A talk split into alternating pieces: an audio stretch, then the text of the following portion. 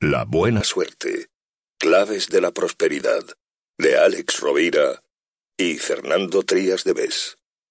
A mis hijos, Laia, Paul y Mariona. Y a todos los niños para los que los cuentos son escritos. También al niño que siempre, sea cual sea nuestra edad, llevamos dentro porque en él reside la alegría y el amor por la vida, ingredientes imprescindibles para crear y compartir buena suerte. A mis padres, Gabriel y Carmen, por su amor y su ejemplo. Y a todos los padres cuyo amor por sus hijos deviene la semilla de la buena suerte compartida.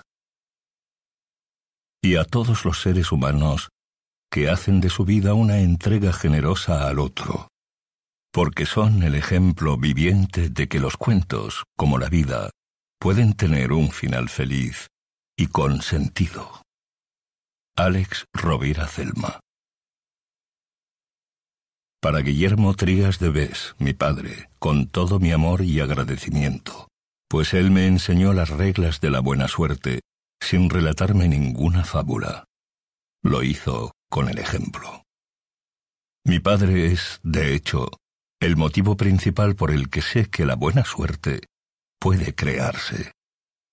Él fue quien me hizo ver que esencialmente es una cuestión de fe, generosidad y amor, con mayúsculas. Fernando Trías de Besmingot. Nota editorial. Hace quince años se publicaba por primera vez en España un pequeño libro. Se trataba de una fábula ambientada en un tiempo que parecía la Edad Media y que transcurría en un lugar desconocido. Sus protagonistas eran dos caballeros, Sid y Not, y su misión, encontrar un trébol de cuatro hojas. Alex Rovira y Fernando Trías de Bes escribieron La buena suerte, su primer libro a cuatro manos. Su intención, según hemos podido saber después, era la de escribir un libro que pudiera leer cualquiera, a cualquier edad y en cualquier momento vital. Ligero en su forma y concentrado en el fondo. Así de simple, así de difícil. En este oficio no hay verdades absolutas, pero sí algunas leyes de mercado que todo editor conoce y que indican a qué números no hay que apostar. Los libros demasiado largos o demasiado cortos, los libros inclasificables, los que no encajan en un género o no tienen un público claro, incluso los libros escritos por dos autores, suelen tener dificultades para abrirse camino y conectar con los lectores. Sin embargo, ocurrió lo imposible. Cuatro millones de ejemplares vendidos en todo el mundo, traducido a 42 idiomas. El mayor fenómeno editorial en español de los últimos años, hoy convertido en un clásico contemporáneo. El lector tiene en sus manos un texto inspirador, cuya historia es el vivo ejemplo de lo que predica. Lo tenía todo en contra, y sin embargo, creó las circunstancias para que fuera posible. Con esta edición, la buena suerte llega a Zenit con el vestido nuevo y el espíritu intacto, y con la voluntad de abrir los ojos a todo aquel que quiera ver. Editorial Zenit. Primera parte. El encuentro. Una hermosa tarde de primavera, Víctor, un hombre de aspecto elegante e informal, fue a sentarse al que era su banco preferido del mayor parque de aquella gran ciudad. Allí se sentía en paz. Aflojaba el nudo de la corbata y apoyaba los pies descalzos sobre una mullida alfombra de tréboles. A Víctor, que tenía sesenta y cuatro años y un pasado lleno de éxitos, le gustaba aquel lugar. Pero esa tarde sería distinta de otras. Algo inesperado estaba a punto de ocurrir. Se acercaba al mismo banco, con intención de sentarse, otro hombre, también en la sesentena, David. Tenía un andar cansado, tal vez abatido. Se intuía en él a alguien triste, aunque conservaba a su manera un cierto aire de dignidad. David lo estaba pasando bastante mal en esos momentos. De hecho, lo había pasado mal durante los últimos años. David se sentó junto a Víctor y sus miradas se cruzaron. Lo extraño fue que tanto uno como otro, los dos al mismo tiempo, pensaron que un vínculo los unía, algo conocido, muy lejano, pero íntimamente familiar. ¿Tú eres Víctor? preguntó David con precaución. ¿Y tú, David? contestó Víctor, ya seguro de que reconocía en aquella persona a su amigo. No puede ser. No me lo creo después de tanto tiempo. En ese instante se levantaron, se abrazaron y soltaron una sonora carcajada. Víctor y David habían sido amigos íntimos en la infancia, desde los dos hasta los diez años. Eran vecinos en el modesto barrio donde vivieron sus primeros pasos en la vida. Te he reconocido por esos inconfundibles ojos azules, le explicó Víctor. Y yo a ti por esa mirada tan limpia y sincera que tenías hace... hace... cincuenta y cuatro años. No ha cambiado nada le respondió David. Recordaron y compartieron entonces anécdotas de la infancia y recuperaron lugares y personajes que creían olvidados. Finalmente, Víctor, que distinguía en la expresión de su amigo una sombra de tristeza, le dijo, Viejo amigo, cuéntame cómo te ha ido en esta vida. David se encogió de hombros y suspiró. Mi vida ha sido un conjunto de despropósitos. ¿Por qué? Recordarás que mi familia dejó el barrio en el que éramos vecinos cuando yo tenía diez años, que desaparecimos un día y nunca más se supo de nosotros.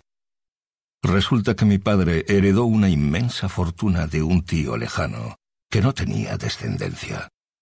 Nos fuimos sin decir nada a nadie, mis padres no quisieron que se supiera que la suerte nos había favorecido. Cambiamos de hogar, de coche, de vecinos, de amigos. En ese momento tú y yo perdimos el contacto. Así que fue por eso, exclamó Víctor. Siempre nos preguntamos qué os había pasado. ¿Tanta fortuna recibisteis? Sí. Además, una parte importante de lo recibido en herencia fue una gran empresa textil en pleno funcionamiento y con abundantes beneficios. Mi padre la hizo incluso crecer más. Cuando murió, yo me ocupé de ella. Pero tuve muy mala suerte. Todo fue en mi contra, explicó David. ¿Qué pasó? Durante mucho tiempo no cambié nada, pues las cosas iban más o menos bien. Pero de pronto empezaron a aparecer competidores por todas partes y las ventas bajaron. Nuestro producto era el mejor, así que yo tenía la esperanza de que los clientes se dieran cuenta de que nuestros competidores no ofrecían la misma calidad. Pero los clientes no entienden de telas. Si de verdad hubieran sabido, se habrían dado cuenta. Así que se lanzaron a por los productos de las nuevas marcas que iban saliendo al mercado. David tomó aliento. Recordar todo aquello no era agradable. Víctor permanecía en silencio, sin saber qué decir. Perdí mucho dinero, pero la empresa estaba aún saneada. Intenté reducir los costes tanto como pude, pero cuanto más lo hacía, más bajaban las ventas. Estuve a punto de crear una marca propia, pero no me atreví. El mercado pedía marcas extranjeras. Eso me puso en el límite. Como último recurso, pensé en abrir una cadena de tiendas. Tardé en decidirme y cuando lo hice, no pude hacer frente al coste de los locales. pues las ventas no lo cubrían. Empecé a fallar en mis pagos, así que tuve que responder con los activos. La fábrica, mis tierras, mi casa, todas mis propiedades. Lo tuve todo en mi mano. Tuve todo lo que quise y lo perdí. La suerte nunca me acompañó. ¿Qué hiciste entonces? preguntó Víctor. Nada. No sabía qué podía hacer. Todas las personas que antes me habían alabado ahora me daban la espalda. Anduve entre un empleo y otro, pero no me adapté no supieron entenderme. Llegó incluso un momento en que pasé hambre. He sobrevivido durante más de quince años como he podido, ganándome la vida con las propinas que obtengo, haciendo recados, e incluso recibiendo ayuda de buena gente que me conoce en el barrio en el que ahora vivo. La mala suerte siempre ha estado conmigo. David no tenía ganas de seguir hablando, así que le preguntó a su amigo de infancia, ¿Y a ti? ¿Cómo te ha ido en la vida? ¿Has tenido suerte? Víctor esbozó una sonrisa. Como recordarás, mis padres eran pobres, más pobres que los tuyos cuando vivíais en el barrio. Mis orígenes son más que humildes, lo sabes bien, son precarios. Muchas noches no teníamos qué comer. A veces, incluso, tu madre nos traía algo porque sabía que en casa las cosas iban mal. Como también sabes, no pude ir al colegio, así que estudié en la Universidad de la Vida. Empecé a trabajar con diez años, precisamente poco tiempo después de que tu familia y tú desaparecierais misteriosamente. Comencé lavando coches. Después trabajé en un hotel de botones. Más tarde subí de categoría y trabajé como portero de varios establecimientos de cinco estrellas. Hasta que a los veintidós años me di cuenta de que yo podía tener suerte si me lo proponía. ¿Cómo lo hiciste? le preguntó David con un tono mezcla de curiosidad y escepticismo. Adquirí un pequeño taller que estaba a punto de cerrar. Lo compré con un crédito y con todos los ahorros de que disponía. Era un taller que fabricaba bolsos de piel. Yo los había visto de todo tipo en los restaurantes y lujosos hoteles en los que trabajé. Así que sabía lo que les gustaba a las personas con dinero. No tenía más que fabricar lo que tantas veces había visto llevar cuando trabajaba como mozo. Al principio, yo mismo me ocupaba tanto de producir como de salir a vender. Trabajé por las noches, y los fines de semana. El primer año fue muy bien, pero reinvertí todo lo que gané en comprar más género y en viajar por todo el país para averiguar qué se fabricaba en otras partes.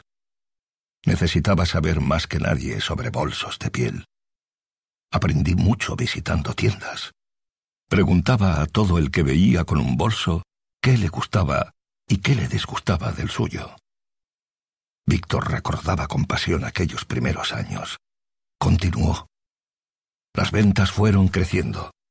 Durante diez años reinvertí todo lo que gané. Busqué oportunidades allí donde pensé que podía haberlas. Modifiqué cada año los modelos de mis bolsos que más se vendían. Nunca fueron iguales. Jamás dejé un problema del taller para el día siguiente. Intenté ser la causa de todo lo que acontecía a mi alrededor. Fui adquiriendo un taller tras otro. Luego llegaron las fábricas. Finalmente, conseguí crear un próspero negocio.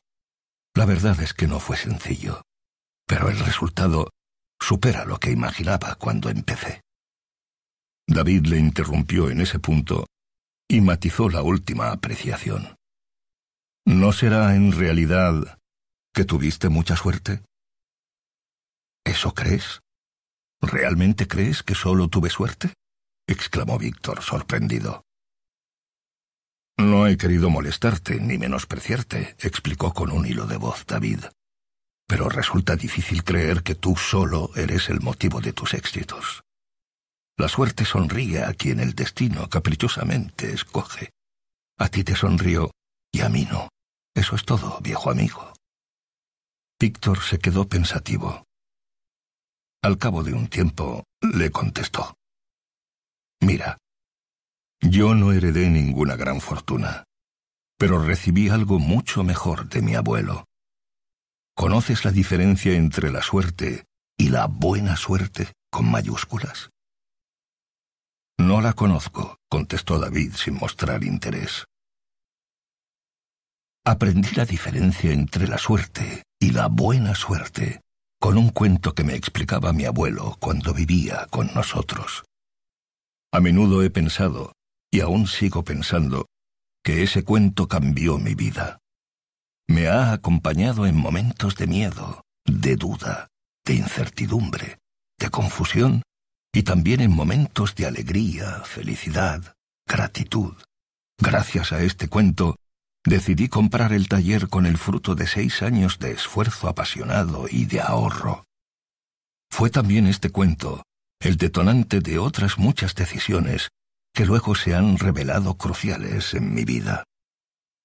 Víctor siguió hablando, mientras David, con la cabeza hundida entre los hombros, dirigía la mirada al suelo.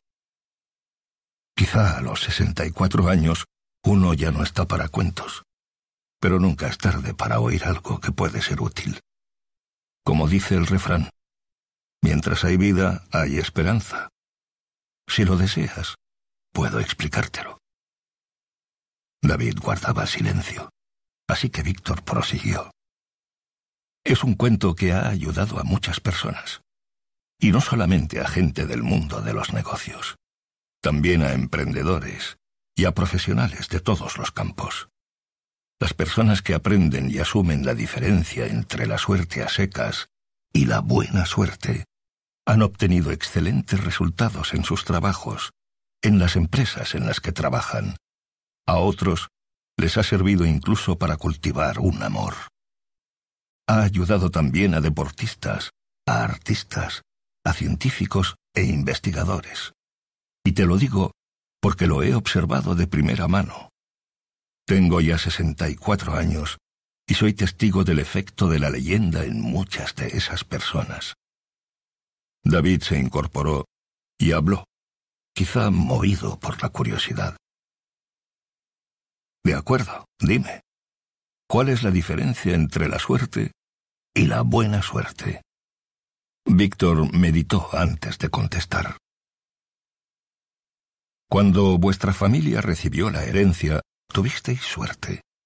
Pero esa suerte no depende de uno. Por eso tampoco dura demasiado. Solo tuviste algo de suerte. Y esa es la razón de que ahora no tengas nada. Yo, en cambio, me dediqué a crear suerte. La suerte, a secas, no depende de ti. La buena suerte solo depende de ti.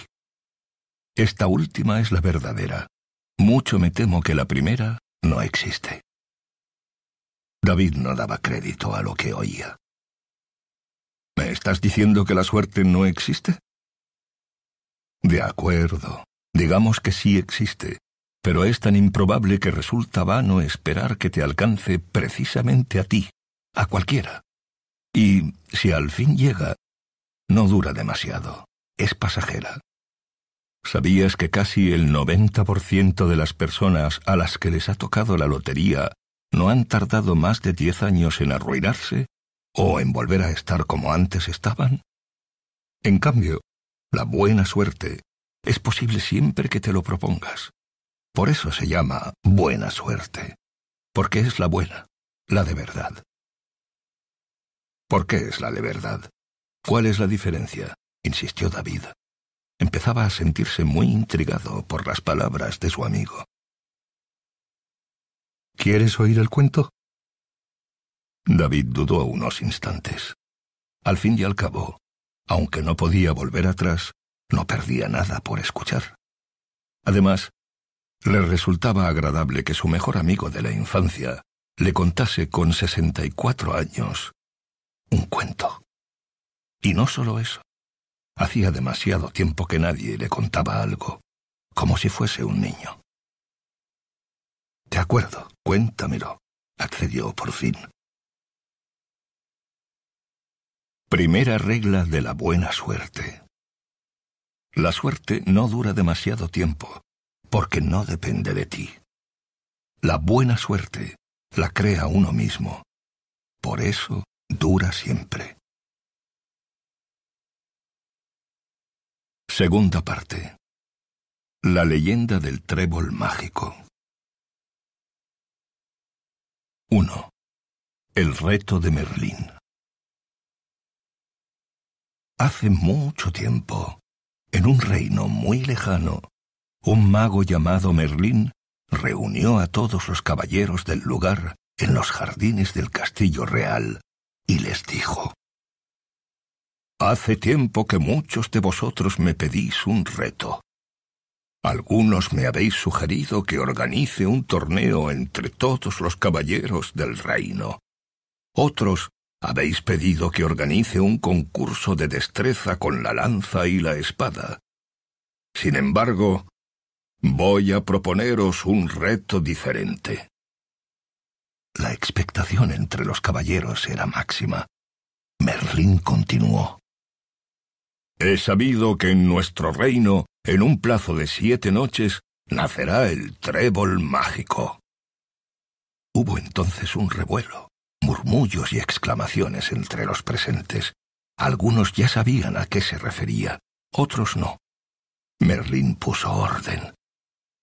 Calma, calma. Dejadme que os explique qué es el trébol mágico. Es un trébol de cuatro hojas, único, que proporciona al que lo posee un poder también único. La suerte sin límites. Sin límite de tiempo ni límite de ámbito. Proporciona suerte en el combate, suerte en el comercio, suerte en el amor, suerte en las riquezas, una suerte ilimitada. Los caballeros hablaban y hablaban entre ellos con gran excitación. Todos querían encontrar el trébol mágico de cuatro hojas. Algunos incluso se pusieron en pie, lanzaron gritos de victoria e invocaron a los dioses. De nuevo Merlín aplacó los murmullos y tomó la palabra. Silencio. Aún no os lo he dicho todo. El trébol mágico de cuatro hojas nacerá en el bosque encantado, más allá de las doce colinas, tras el valle del olvido. No sé en qué rincón será, pero brotará en algún lugar del bosque. Aquella excitación inicial se vino abajo. Primero se hizo el silencio, y a continuación los suspiros de desánimo resonaron por los jardines del castillo.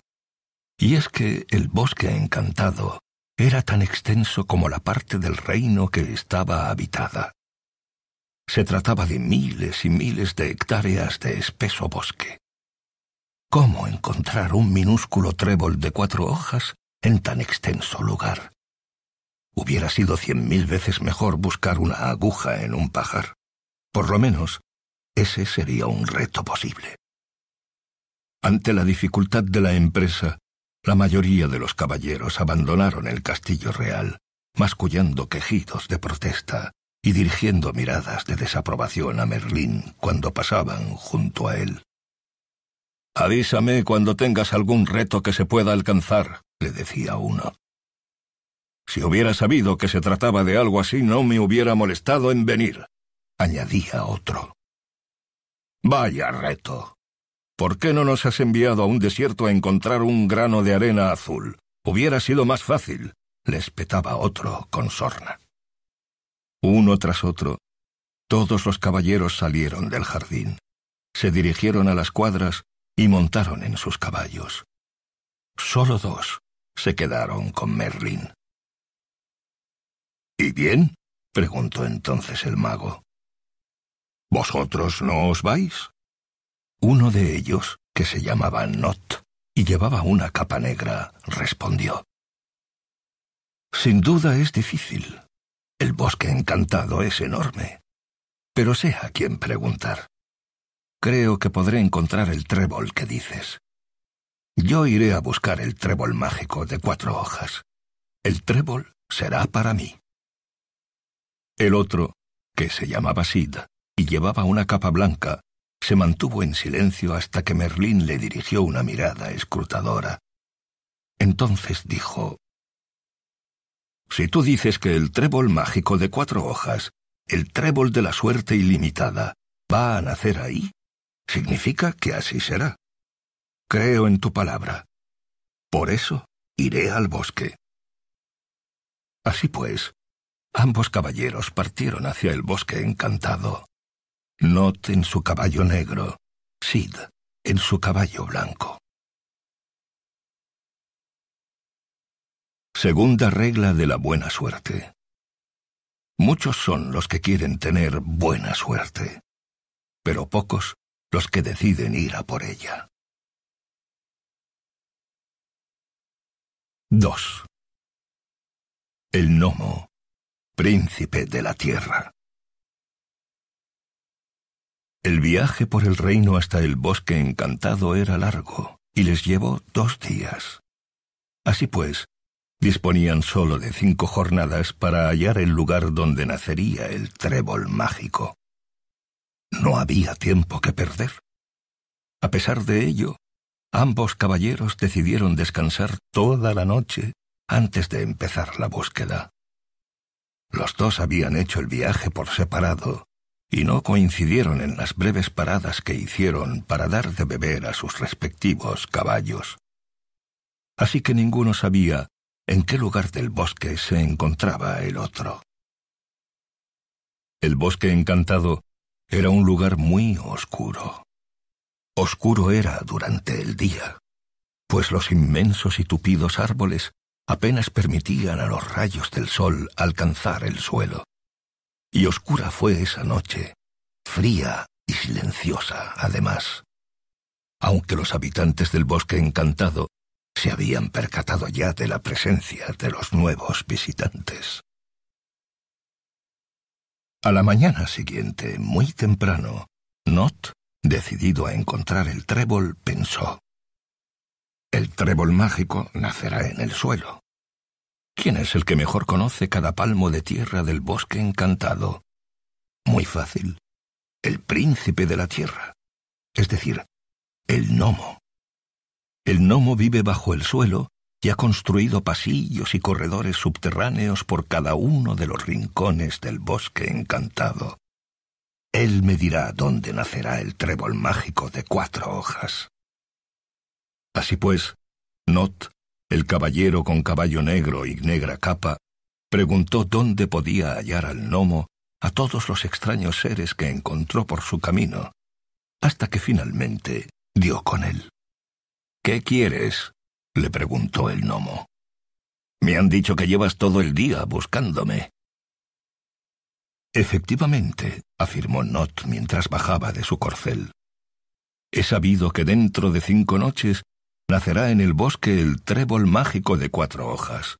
Un trébol solamente puede nacer de la tierra. Así que tú, príncipe de la tierra, debes saber el lugar donde nacerá. Tú eres el único que conoce palmo a palmo este inmenso bosque por debajo del suelo. Tú conoces como nadie todas las raíces de todas las plantas, arbustos y árboles que habitan este bosque. Si el trébol mágico de cuatro hojas va a nacer dentro de cinco noches, tú debes haber visto ya sus raíces. Dime dónde está. Mmm, meditó el gnomo. Sabes también como yo, prosiguió Not, que el trébol mágico proporciona suerte ilimitada solamente a los caballeros. Así que no tiene ningún valor para ti, que eres un gnomo ni para ninguno de los habitantes del bosque encantado. Dime dónde nacerá. Sé que tú lo sabes. El gnomo respondió. Ya conozco los poderes del trébol mágico de cuatro hojas, y ya sé que su suerte ilimitada alcanza solo a los caballeros que lo posean. Pero no he visto sus raíces en ningún lugar del bosque. Es más, Nunca han nacido tréboles en el bosque encantado. Es imposible que ese trébol nazca aquí. Quien te haya dicho eso te ha engañado. ¿No serás tú quien me engaña? ¿No le habrás dicho ya al caballero Sid, el caballero con blanco caballo y capa blanca, dónde nacerá el trébol mágico? preguntó desafiante Not. No sé de qué me estás hablando. No sé quién es Sid, y no tengo ni idea de quién te ha dicho semejante estupidez. En este bosque nunca ha habido un solo trébol, ni tan siquiera de tres hojas. Sencillamente, los tréboles no crecen en este bosque porque no pueden. Así que déjame en paz. Llevo más de ciento cincuenta años viviendo aquí y nunca nadie me había hecho una pregunta tan estúpida. Adiós. El caballero Not lo dejó por imposible. No es la primera vez que me encuentro con alguien que no está a la altura que yo merezco, pensó. Así que se subió a su caballo, dio media vuelta y optó por esperar al día siguiente. Después de todo, tal vez el gnomo tuviera razón, y Merlín se hubiera equivocado de sitio o de fechas. A medida que se alejaba del gnomo, montado sobre su caballo negro, Not experimentó lo que suelen experimentar aquellos a quienes les dicen que su suerte no es posible. Sintió algo de miedo. En tal caso, lo más fácil es sustituir ese miedo por incredulidad. Sencillamente, no puede ser. Eso fue justamente lo que pensó Not. Por eso, decidió ignorar lo que el gnomo le había dicho. Mañana será otro día y quizá la suerte me aguarde en otro lugar, pensó. Por su parte, Sid, el caballero de la capa blanca, tuvo en la mañana de la tercera jornada exactamente la misma idea que Not. Él también sabía que el gnomo era el más indicado para averiguar en qué lugar brotaría el trébol mágico. Pasó el día intentando dar con su guarida. Preguntó a todos los habitantes del bosque con los que se cruzó en el camino, y finalmente encontró al gnomo unos pocos minutos después de que el caballero Not lo hubiera dejado refunfuñando frente a una de las entradas a su caverna de infinitos pasillos. ¿Eres tú el gnomo del bosque encantado, al que llaman príncipe de la tierra? preguntó al tiempo que descendía de su caballo. Sí, soy yo. Vaya, otro iluminado. ¿Y tú qué es lo que quieres? Verás, he sabido que dentro de cinco noches nacerá en el bosque el trébol mágico de cuatro hojas, y he pensado que... Sid no pudo acabar la frase. El gnomo se puso rojo como un pimiento y acumuló aire en sus pulmones y mofletes como si fuera a estallar. ¿Pero qué pasa con este maldito trébol mágico hoy? gritó colérico. Ya se lo he dicho al otro caballero. No hay ni ha habido nunca tréboles de la suerte en este bosque. Sencillamente no pueden nacer tréboles aquí. Quien os haya dicho eso está equivocado. O bien os toma el pelo, o ha bebido más poción etílica de la cuenta. Lo mejor que podéis hacer es regresar a vuestro castillo o acudir en socorro de alguna damisela en peligro. Aquí perdéis el tiempo. El caballero Sid se dio entonces cuenta de que algo pasaba. Según Merlín, en el bosque nacería un trébol mágico. Y según el gnomo, era imposible que en las circunstancias actuales naciera allí ningún trébol. Los dos decían probablemente la verdad. Pero era posible que la verdad de cada uno fuera distinta. Así pues, Quizá seguir buscando el trébol mágico era una pérdida de tiempo. Si, tal y como había dicho el gnomo, en aquellas circunstancias no podían hacer ningún trébol, se trataba entonces de saber qué era lo que hacía falta para que naciera uno. De modo que Sid le preguntó al mismo tiempo que lo calmaba. Espera, espera. ¿Has dicho que nunca han nacido tréboles en el bosque encantado? Nunca, Nunca jamás, respondió refunfuñando el gnomo, mientras se metía en su casa madriguera. No te vayas, no te vayas, por favor. Explícame por qué. quiero saber por qué nunca han nacido tréboles en el bosque. El gnomo se giró y explicó. Es por la tierra. Naturalmente que es por la tierra. Nadie se ha ocupado nunca de renovar esta tierra. Los tréboles necesitan tierra fresca y esponjosa, y la tierra de este bosque nunca ha sido removida ni aireada. Es un suelo duro, apelmazado. ¿Cómo quieres que así nazca un solo trébol? Por tanto, Nomo, príncipe de la tierra, si quisiera tener una sola posibilidad, aunque solamente fuera una, de que creciera un único trébol en el bosque, ¿debería renovar la tierra? ¿Cambiarla? preguntó Sid. Obviamente. ¿No sabes que solo se obtienen cosas nuevas cuando se hacen cosas nuevas? Si la tierra no cambia, seguirá pasando lo mismo, que no nacerá ningún trébol. ¿Y tú sabes dónde podría encontrar tierra fértil? El gnomo estaba ya con medio cuerpo dentro de la madriguera y con una mano a punto de cerrar la portezuela de madera. Con todo, contestó Asid. Hay algo de tierra fresca y fértil en el territorio de las Coles, a poca distancia de aquí. Es una tierra rica, pues las Coles, las vacas enanas, amontonan allí su estiércol. Esa sí que es tierra buena. El caballero le dio efusivamente las gracias al gnomo se subió entusiasmado a su caballo blanco y cabalgó sin pérdida de tiempo hacia el territorio de las Coles.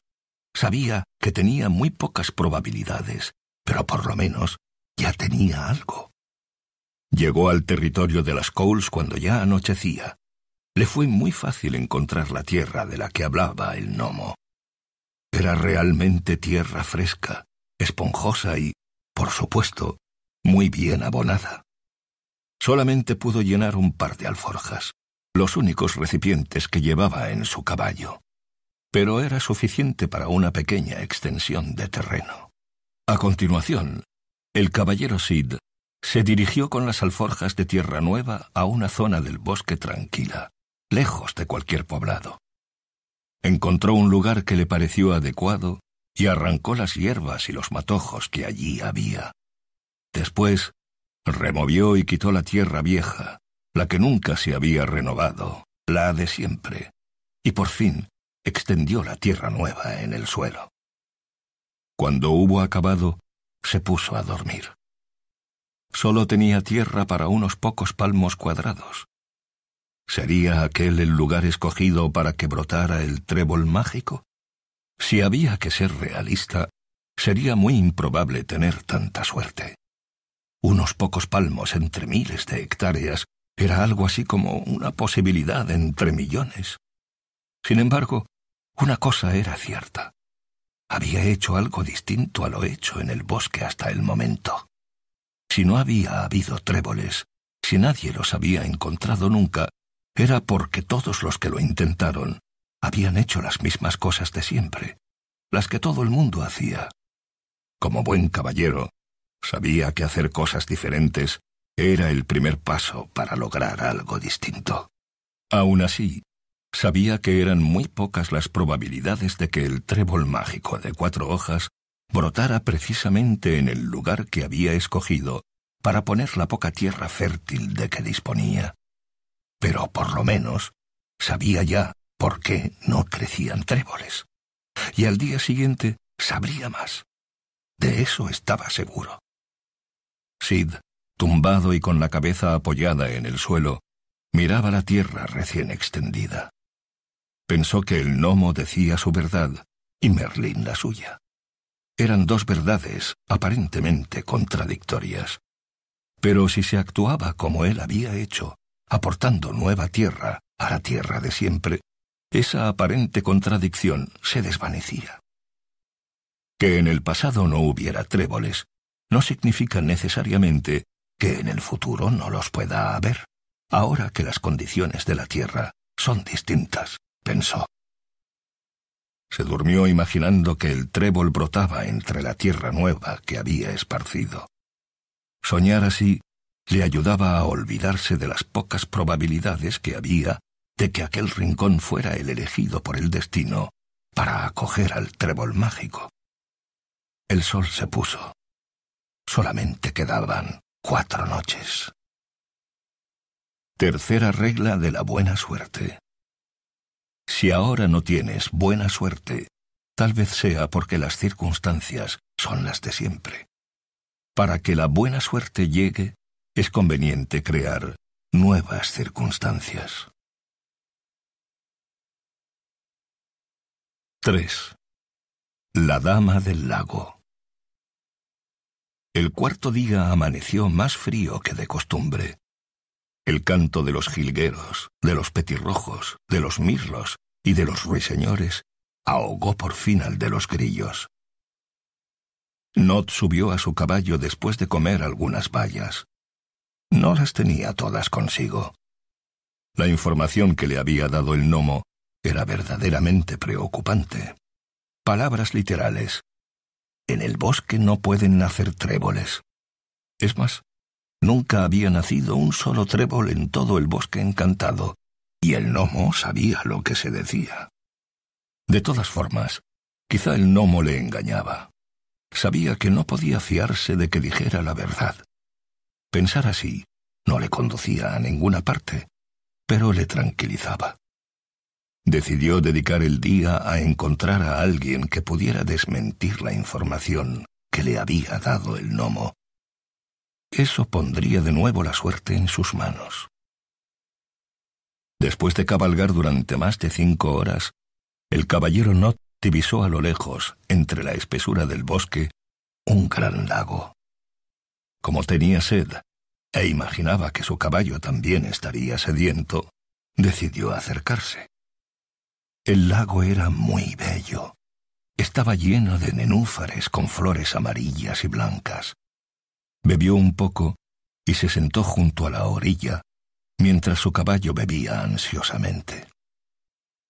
De pronto, una voz detrás de él le sobresaltó. ¿Quién eres? Era una voz femenina, dulce, pero a la vez profunda, frágil, pero firme, seductora, pero desafiante. Era la dama del lago. Sobresalía de entre las aguas de un modo impresionante. Una mujer de hermosura y perfección nunca vistas, moldeada con la forma del agua. No te había oído hablar de esa extraordinaria criatura. Pronto se dio cuenta de que de ella podría obtener información importante para su crucial misión. Soy Not, el caballero de la negra capa. ¿Qué hacéis tú y tu negro caballo junto a mi lago? Ya habéis bebido. ¿Ahora qué queréis? Estáis despertando a mis nenúfares. Y esta es su hora de sueño. Mis nenúfares duermen por el día y cantan por la noche. Si los despertáis, esta noche no cantarán. Su canto evapora el agua del lago durante la noche. Si los nenúfares no cantan, el agua del lago no se evapora. Si no se evapora agua, el lago se desborda. Y si el lago se desborda, muchas flores, plantas y árboles morirán ahogados. Cállate, cállate y desaparece. No despiertes a mis nenúfares. Alto, alto, la interrumpió con vehemencia. No me cuentes tu vida. No me interesan tus problemas. Me iré enseguida. Solamente quiero hacerte una pregunta. Tú, dama del lago, tú que proporcionas agua a todo el bosque encantado, tú que riegas todos sus rincones, dime, ¿dónde crecen los tréboles en este bosque? La dama comenzó a reír. Eran carcajadas tristemente burlonas. Reía con estruendosa discreción una risa aguda, pero también con matices graves. Cuando dejó de reír, se puso seria y afirmó, En este bosque no pueden crecer tréboles. ¿No ves que el agua que reparto desde aquí llega a todas partes por infiltración? No sale de mí a través de arroyos o ríos, sino que se filtra por el lecho del lago y llega a todos los rincones del bosque encantado. ¿Acaso has visto charcos en alguna parte por aquí? Los tréboles necesitan mucha agua, precisan un arroyo que se la proporcione continuamente. Jamás encontrarás un trébol en este bosque. La dama del lago se sumergió de nuevo. Fue impresionante. El vapor de agua que le daba forma cayó a la superficie en una lluvia de miles de gotas. Not apenas prestaba atención al maravilloso espectáculo que acababa de ocurrir. Estaba harto de oír la misma cantinela. Muy serio y pensativo, se preguntó qué estaba pasando. Empezaba a creer que tal vez a él nunca le llegaría la suerte. Eso le provocaba un miedo más intenso que el que sintió el día anterior después de hablar con el gnomo. Debo encontrar a alguien que me diga lo contrario. Debo encontrar a alguien que me diga que la suerte está aquí, que el trébol mágico puede nacer en el bosque encantado, decía para sus adentros. Empezó a odiar a la suerte. Era algo abominable, lo más deseado y también lo más inaccesible del mundo. Y no podía soportar ese sentimiento. Esperar la suerte le deprimía, pero era lo único que podía hacer. ¿Por qué? ¿Qué alternativa tenía? Así pues, Not montó en su caballo, cabalgó el resto del día y vagó sin ton ni son por el bosque encantado, con la esperanza de tener la suerte de dar con el trébol mágico de cuatro hojas. Ese día, el caballero Sid se había levantado un poco más tarde que el día anterior. Había acabado de renovar la tierra cuando anochecía, así que decidió dormir una hora más. Mientras comía unas manzanas que compartió con su caballo blanco, pensó qué haría ese día. Ya tengo la tierra, se dijo. Ahora necesito saber cuánta agua necesita. La probabilidad de que haya escogido el lugar correcto es mínima, lo sé. Pero si finalmente este fuera el lugar elegido, entonces tendré que ocuparme de que la tierra reciba la cantidad de agua necesaria. No lo dudó un instante. Era bien sabido por cualquiera, caballero o no, que la dama del lago era, de todos los habitantes del bosque encantado, la única que disponía de agua. Le costó un poco encontrarla. Tuvo que preguntar aquí y allá, y consultar con varios animales parlanchines que encontró por el camino. Llegó al lago justo unos minutos después de que Not se hubiera ido de allí. Se acercó muy, muy despacio, sin apenas hacer ruido, aunque sin querer pisó una cáscara de nuez que crujió. Inmediatamente emergió de forma imponente la dama del lago. Esta repitió la misma queja que a Not. ¿Qué hacéis tú y tu blanco caballo junto a mi lago? ¿Qué queréis? Estáis despertando a mis nenúfares, y esta es su hora de sueño. Mis nenúfares duermen por el día y cantan por la noche. Si los despertáis, esta noche no cantarán.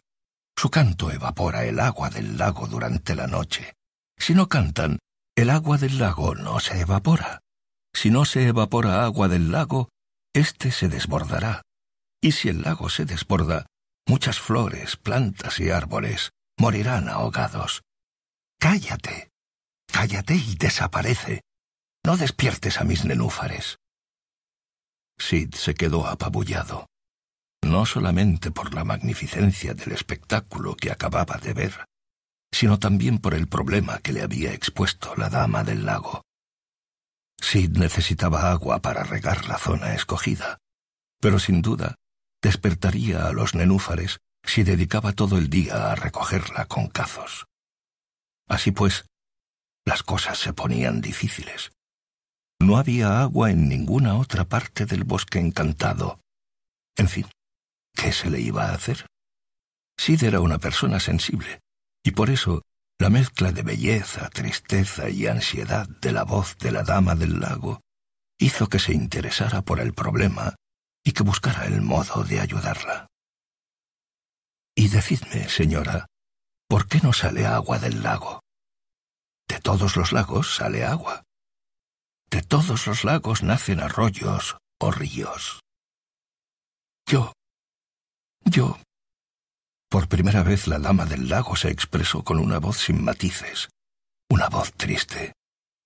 Había dolor en ella. Porque en mi lago, prosiguió, no hay continuidad. No hay ríos que partan de mí. En mí solamente cae agua. Solo la recibo. Y ningún arroyo brota de mi seno. Por eso tengo que vivir siempre pendiente de que los nenúfares duerman, para que puedan cantar durante la noche. Durante el día no duermo para velar su sueño, y durante la noche sus cantos no me dejan dormir. Vivo esclava de mi agua. Por favor, márchate y no despiertes a mis nenúfares. Sid se dio cuenta entonces de que lo que el lago tenía en abundancia era precisamente lo que a él le hacía falta, agua. Yo puedo ayudarte, le propuso Sid, pero dime una cosa. ¿Tú sabes cuánta agua necesita un trébol? La dama del lago contestó. Necesita agua en abundancia. Necesitan agua clara, de un arroyo. La tierra en la que nacen los tréboles debe estar siempre húmeda. Entonces, entonces, yo puedo ayudarte a ti y tú puedes ayudarme a mí. Shh, no grites tanto, que ya has despertado a un nenúfar. Dime cómo. Si me das permiso, abriré un surco en tu orilla para que un arroyo nazca de ti, y lograré así que el agua no se acumule en tu seno. No haré ningún ruido. Sencillamente abriré un surco en la tierra y el agua saldrá de tu lago. De esta forma, no tendrás que preocuparte más por los nenúfares. Podrás dormir siempre que lo desees. La dama del lago se quedó pensativa. Después accedió. De acuerdo. Pero no hagas ruido. De inmediato la dama del lago desapareció ante el asombro de Sid. Sin esperar un instante, improvisó con su espada un arado que colgó de la parte trasera de su caballo. Cabalgó de nuevo hacia el terreno escogido. A medida que cabalgaba, la espada labraba un surco que el agua llenaba, liberando al lago de su pesada carga. El agua llegó hasta la tierra fresca y fértil. Sid lo había conseguido. Había encauzado la tierra y creado un arroyo de agua clara que nunca antes había existido en el bosque encantado. Se puso a dormir junto al espacio que había creado. Reflexionó sobre lo ocurrido y recordó lo que siempre le había dicho su maestro. La vida te devuelve lo que das. Los problemas de los demás son a menudo la mitad de tus soluciones. Si compartes, siempre ganas más. Era justamente lo que había pasado.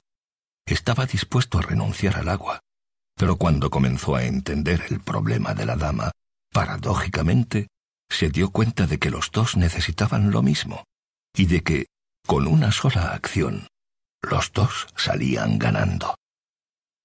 Lo curioso es que Sid se percató de que cada vez le preocupaba menos que aquel fuera o no el lugar destinado a que naciera el trébol mágico.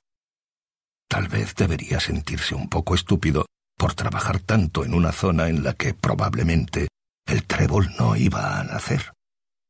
Pero no se sentía así. La certeza de que hacía lo que debía restaba importancia al hecho de que hubiera tenido suerte o no con la elección del lugar. ¿Por qué? No lo sabía. Quizá porque regar era lo que tocaba hacer después de arar y abonar la tierra. Hacía lo que tenía que hacer por supuesto, él sabía que era muy poco probable que el sitio que había escogido para renovar la tierra y regarla fuera justamente el elegido para que brotara el trébol mágico de cuatro hojas. Pero ya sabía dos razones por las que no habían nacido nunca tréboles en el bosque, y al día siguiente sabría más. De eso estaba seguro. Sid, con la cabeza apoyada en el suelo, pues intentaba conciliar el sueño, miraba con esperanza su porción de tierra fértil regada por el arroyo. Una noche más, visualizó cómo el trébol mágico brotaba y crecía. Esta vez, la imagen del trébol en su mente aparecía más nítida y real que la noche anterior. Eso le hacía feliz. La oscuridad lo envolvió. Solamente quedaban tres noches. Cuarta regla de la buena suerte. Preparar circunstancias para la buena suerte no significa buscar solo el propio beneficio. Crear circunstancias para que otros también ganen atrae a la buena suerte.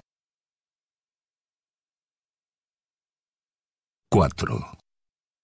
La secuoya, reina de los árboles.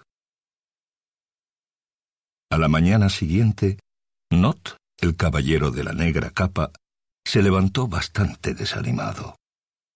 Si hacía caso a la información del gnomo y de la dama del lago, estaría, como se dice vulgarmente, perdiendo el tiempo. ¿No sería vano su empeño? El caballero Not pensó en regresar. Sin embargo, el viaje hasta el bosque encantado había sido largo y, ya que estaba ahí, optó por quedarse hasta el séptimo día.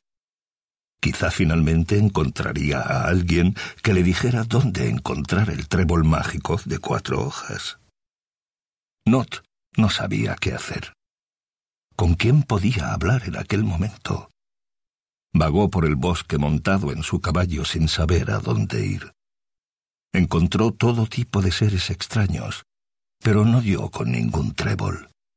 Y eso que, mientras cabalgaba, miraba continuamente al suelo buscando alguna pista que pudiera indicarle dónde podía nacer. De pronto, cayó en la cuenta de que no había ido a hablar con la secuoya, el primer habitante del bosque encantado. Ella sabría algo. Cabalgó hasta el corazón del bosque. Según contaban, la secuoya era el primer árbol que habitó el bosque encantado. Por eso estaba en el centro. Not bajó de su caballo y se dirigió a ella. Sabía que en el bosque todos los seres vivos, incluso muchos de los seres inanimados, podían hablar. Así que se acercó a la secuoya y le dijo, Secuoya, reina de los árboles, ¿puedes hablar?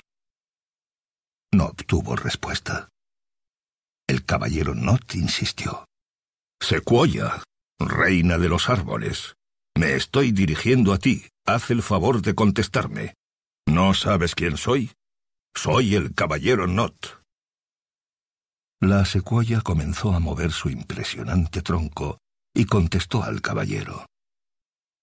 Ya sé quién eres. ¿Acaso no sabes que conozco a todos los árboles de este bosque? ¿No sabes que a través de nuestras hojas todos, absolutamente todos los árboles de este bosque estamos en contacto físico unos con otros? La información corre rápido a través de nuestras ramas. Pregúntame algo si quieres, pero después vete. Estoy cansada. Tengo más de mil años y hablar me fatiga. Seré breve, contestó Not.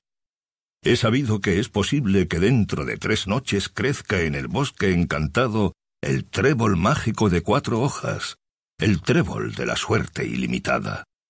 Pero tanto el gnomo como la dama del lago me han dicho que jamás ha crecido un solo trébol en el bosque encantado. Tú vives en el bosque desde que existe. Tú sabes todo lo que aquí pasa, porque hablas y has hablado con todos los árboles. Mi pregunta es muy sencilla. ¿Es cierto que jamás ha crecido un trébol en este bosque? La secuoya se tomó su tiempo para contestar. Revisó su memoria de mil años. Buscó en cada uno de los mil anillos que conformaban su ancho tronco. Eso le tomó algo de tiempo. Los minutos pasaban y el caballero Not se impacientó. Vamos, contesta. Tengo prisa, protestó. Estoy pensando, estoy recordando. Eres impaciente como la mayoría de los humanos. deberíais ser como los árboles, que tenemos mucha paciencia. Pasaron unos minutos más. El caballero Not, muy inquieto, se dio la vuelta convencido de que la secuoya no quería contestar.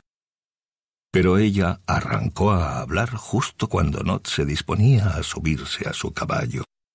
Como si se tratara de una bibliotecaria que hubiera revisado las mil fichas de los libros de su biblioteca buscando una obra concreta, la secuoya contestó al fin con seguridad.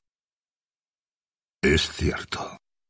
Nunca ha nacido un trébol en el bosque encantado. Y aún menos un trébol mágico de cuatro hojas. Nunca en estos mil años. Nunca.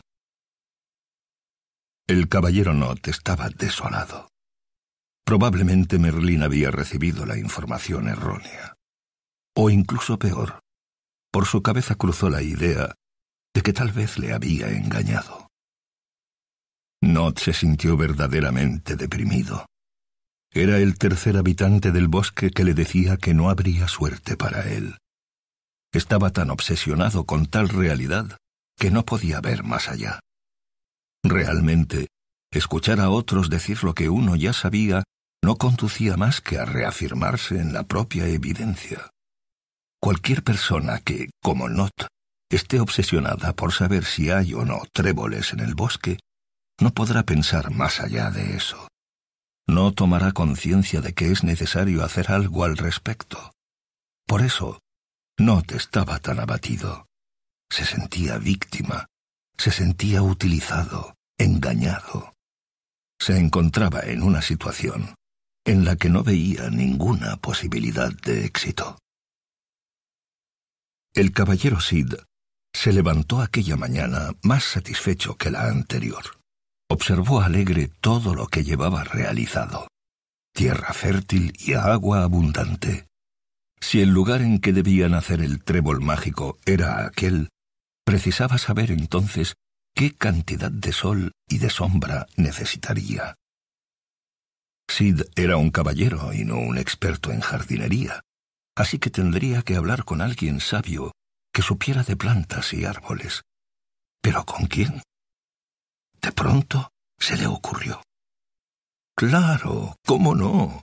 La secuoya. Es el árbol más sabio del bosque.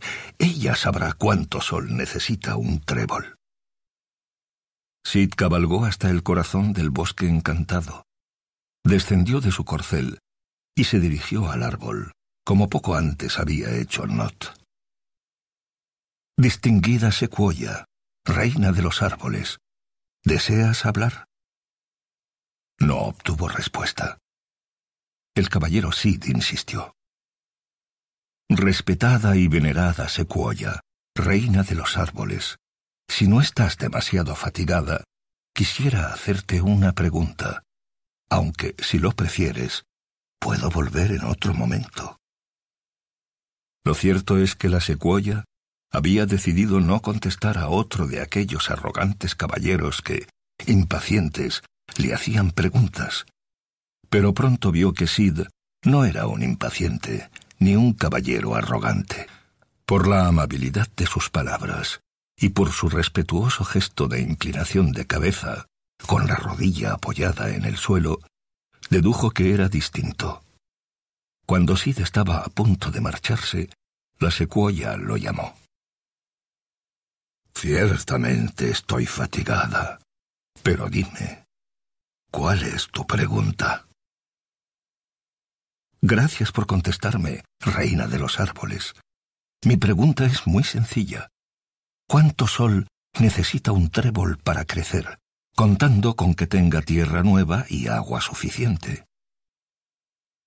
Mm, meditó la secuoya. Sin embargo, esta vez se tomó mucho menos tiempo para contestar, porque sabía perfectamente la respuesta. Necesita igual cantidad de sol que de sombra, pero no encontrarás ningún lugar así aquí. Este bosque es todo sombra, como habrás podido observar. Por eso nunca ha nacido aquí un trébol. esa es la respuesta a tu pregunta. Hasta pronto. Pero el caballero Sid no se desanimaba fácilmente. Espera, espera. Solo una pregunta más, te lo ruego. Tú, que eres la reina de los árboles, ¿me permites eliminar algunas ramas de alguno de tus súbditos? ¿Tengo tu permiso?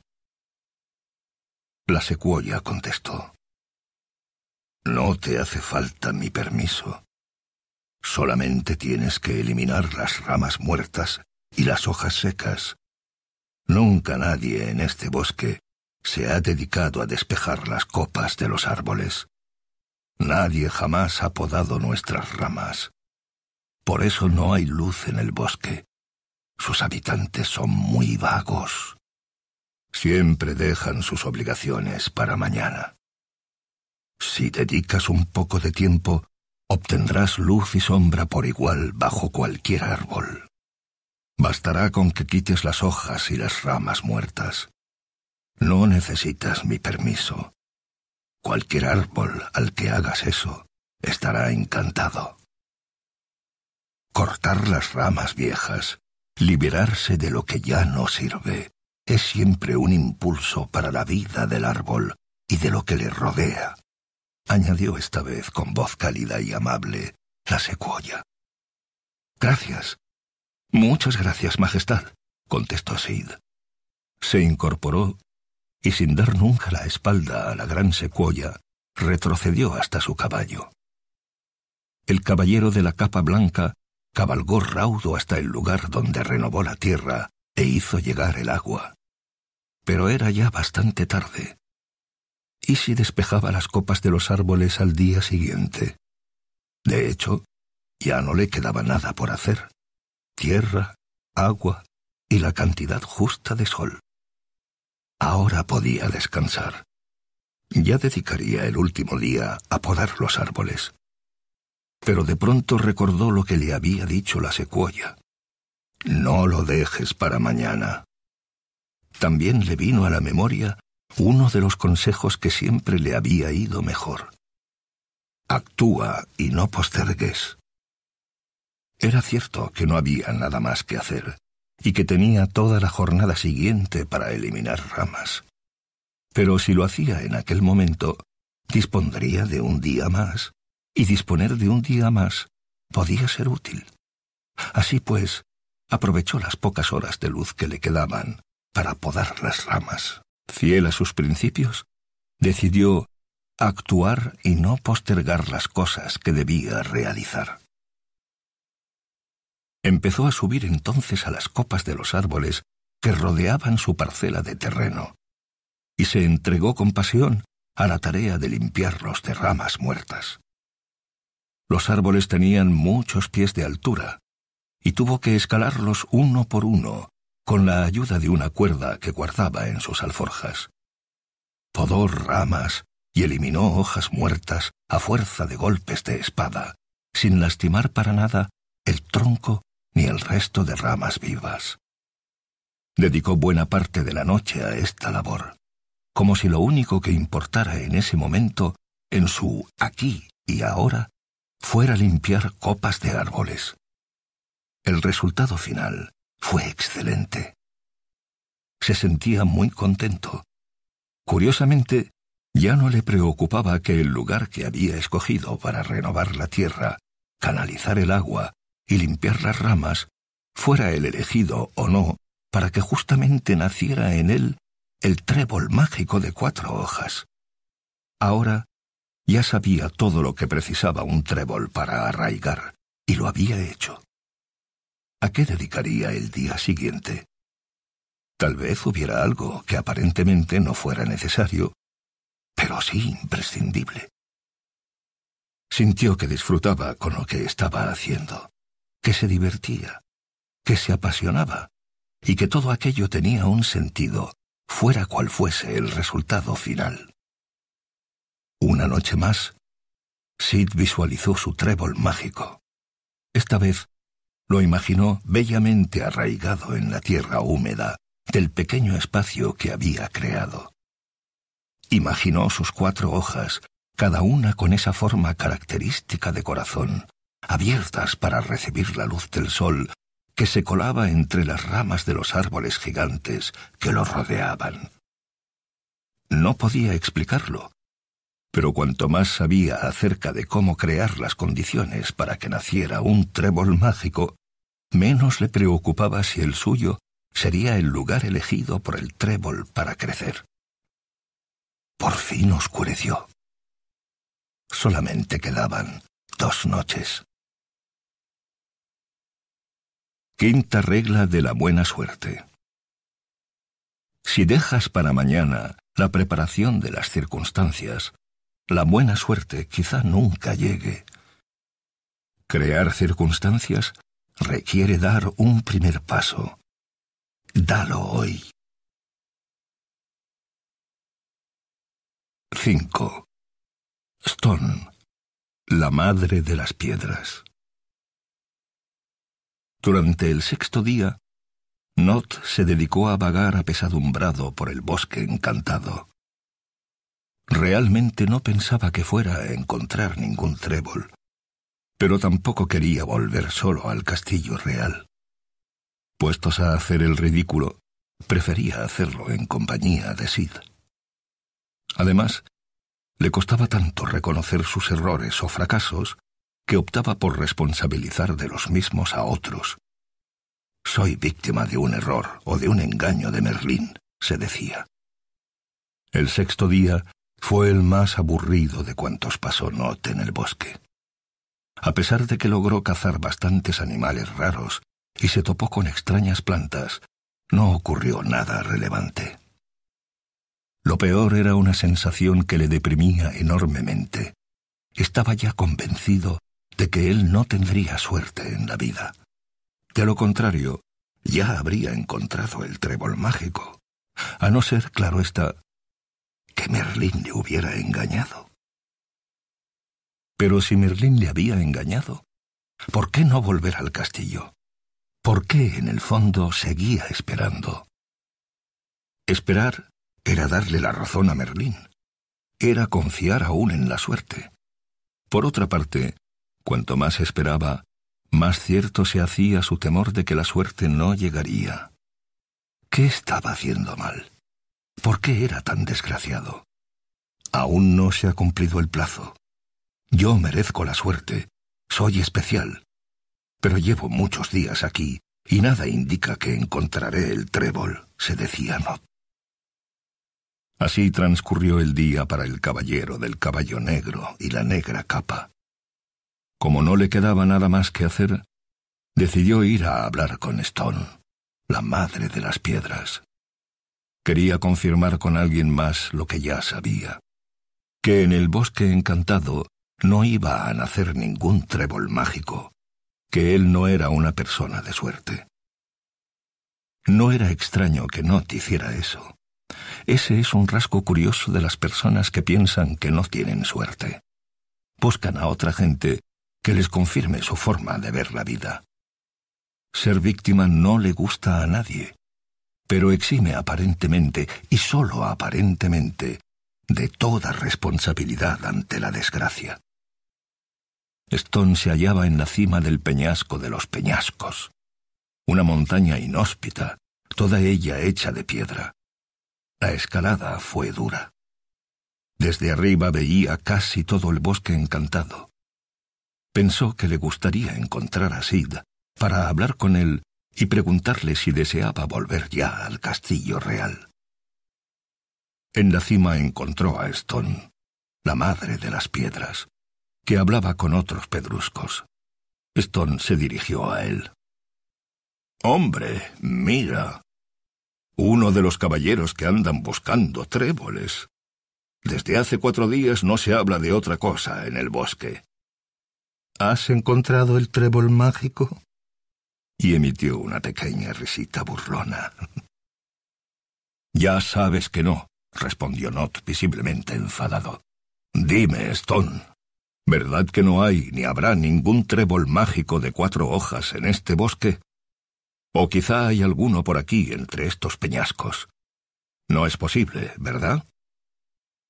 La madre de las piedras se desternillaba de risa. Pues claro que no. ¿Cómo quieres que crezcan tréboles entre las rocas? Se nota que empiezas a estar trastornado después de tantos días vagando por el bosque encantado. Deberías tener cuidado. Si pasas demasiado tiempo aquí, acabarás loco, como casi todos los humanos que han deambulado por este bosque sin una meta clara.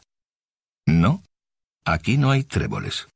Los tréboles mágicos de cuatro hojas no pueden nacer donde hay piedras. Not descendió despacio el peñasco de los peñascos, y durante todo el descenso oyó las carcajadas de Stone. Ya no había nada que hacer. Su temor se había visto finalmente confirmado. No tendré buena suerte, se dijo. Luego se acordó de Sid y se alegró con amargura, porque ese otro loco tampoco encontrará el trébol mágico por mucho que se pasee por el bosque. Pensar en el fracaso de Sid le tranquilizaba, le consolaba, incluso le alegraba. Si no hay trébol mágico para mí, tampoco lo habrá para él, declaró en voz alta, con rabia y convencido. Luego montó en su caballo y partió en busca de un lugar en el que dormir. Por su parte, Sid comprobó al levantarse que el trabajo de la noche anterior había dado buenos resultados. Vio un espectáculo muy bello. La niebla se levantaba y daba paso a unos dorados rayos de sol que iluminaban la tierra que puso el primer día en el bosque. Comprobó entonces, para su gran satisfacción, que el sol y la sombra penetraban por igual en cada uno de los palmos de aquella tierra nueva. Se sentía verdaderamente orgulloso. Estaba feliz. Había renovado la tierra. Había despejado los árboles para que llegara sol. Había humedecido el suelo. Era el último día, así que había que decidir bien en qué emplearlo. Ya que había hecho lo que consideró necesario, lo inteligente era descubrir si faltaba algo por hacer. Como él decía, el vaso estaba medio lleno. Ahora había que saber cómo llenarlo del todo, por si hubiera acertado con el lugar en el que iba a nacer el trébol mágico, tal y como había predicho Merlín. Como había pensado la noche anterior, en aquel momento se trataba de descubrir si faltaba algo aparentemente innecesario, pero que fuera imprescindible. Tierra, agua, sol, pero ¿qué más podía faltar? Así pues, se pasó el sexto día preguntando a todos los seres que fue encontrando por el bosque qué es lo que podía faltarle a la tierra, además de la sombra, el sol y el agua, para que naciera un trébol de cuatro hojas. Pero nadie supo decirle qué era lo que faltaba. Era ya mediodía y no se le ocurría a quién más podía preguntar. Necesitaba inspiración, perspectiva. Así que se le ocurrió ir al punto más elevado del bosque, para comprobar si desde allí veía algo que le permitiera saber si le faltaba algo más por hacer. La perspectiva, la distancia, tener el horizonte a la vista, siempre da ideas útiles e inesperadas, pensó. Todos los caballeros sabían que el punto más elevado del bosque era el peñasco de los peñascos. Pero al llegar allí, se dio cuenta de que era altísimo. Quedaba solo medio día para que acabara el plazo que Merlín les había dado. ¿Tenía sentido subir? Aunque le llegara la inspiración, tampoco tendría demasiado tiempo para hacer algo. Aún así, decidió subir. ¿Por qué? Sencillamente porque pensó en lo que ya había hecho y el trabajo y la dedicación que había invertido.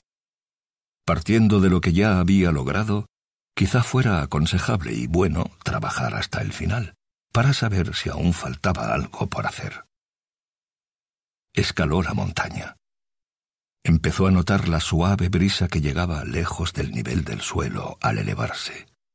Finalmente, alcanzó la cima. Se sentó y empezó a otear el horizonte en busca de inspiración. Nada. De pronto, una voz le sobresaltó. Salía de... de la roca que pisaban sus pies. Era Stone, la madre de las piedras. Me estás aplastando. Sid se sobresaltó tanto que casi cayó peñasco abajo. ¿Una roca que habla? Lo que me faltaba por encontrar. No soy una roca que habla. Soy Stone, la madre de las piedras, puntualizó visiblemente molesta. Supongo que tú debes de ser el otro caballero que anda buscando el... el trébol mágico. ¿Eres de veras la madre de las piedras? Entonces, no entenderás mucho de tréboles, ¿verdad? Evidentemente no entiendo mucho de tréboles, pero algo sé, le contestó. Ya se lo he dicho al otro caballero, al que vestía de negro. Donde haya piedras, no pueden crecer los tréboles de cuatro hojas. ¿Has dicho de cuatro hojas? replicó Sid. Sí, de cuatro hojas. ¿Y los de tres hojas? volvió a preguntar. Los de tres hojas sí que pueden nacer en un suelo con piedras, pero los de cuatro hojas crecen con menos fuerza, por lo que precisan un suelo totalmente libre de piedras que no impidan su crecimiento. Aquella pequeña apreciación, lo que necesitaba un trébol de tres hojas y lo que necesitaba uno de cuatro, que hubiera parecido banal para muchos, no lo fue para Sid. Él sabía que, a menudo, los elementos clave solamente se descubren en los pequeños detalles. En lo obvio, en lo ya conocido, difícilmente se encontraba la respuesta a lo aparentemente innecesario, pero imprescindible. Claro. ¿Cómo no me había dado cuenta antes? Mil gracias. Me voy. Apenas me queda tiempo. Sid bajó apresuradamente el peñasco de los peñascos. Tenía que correr a toda velocidad hasta la zona escogida. No había quitado las piedras de su parcela de tierra. Al llegar, quedaban todavía dos horas de luz. Sid quitó todas las piedras, una a una. De hecho, la zona escogida estaba llena de ellas. Si por casualidad fuera el lugar donde iba a nacer el trébol mágico, éste nunca hubiera crecido a causa de las piedras. Sid se dio cuenta de lo importante que era valorar y reconocer lo alcanzado, o lo que él definía como la parte ya llena del vaso, así como concentrarse en lo que pudiera faltar. Eso siempre le había ayudado a avanzar. Sid también se dio cuenta de que en los pequeños detalles se hallaba información clave. Aun cuando todo pareciera hecho y no quedara más por hacer, si uno mantenía la actitud adecuada, si se estaba dispuesto a saber si faltaba algo más por hacer, siempre se encontraban pistas que encauzaban por el buen camino. De hecho, eso era lo que había pasado.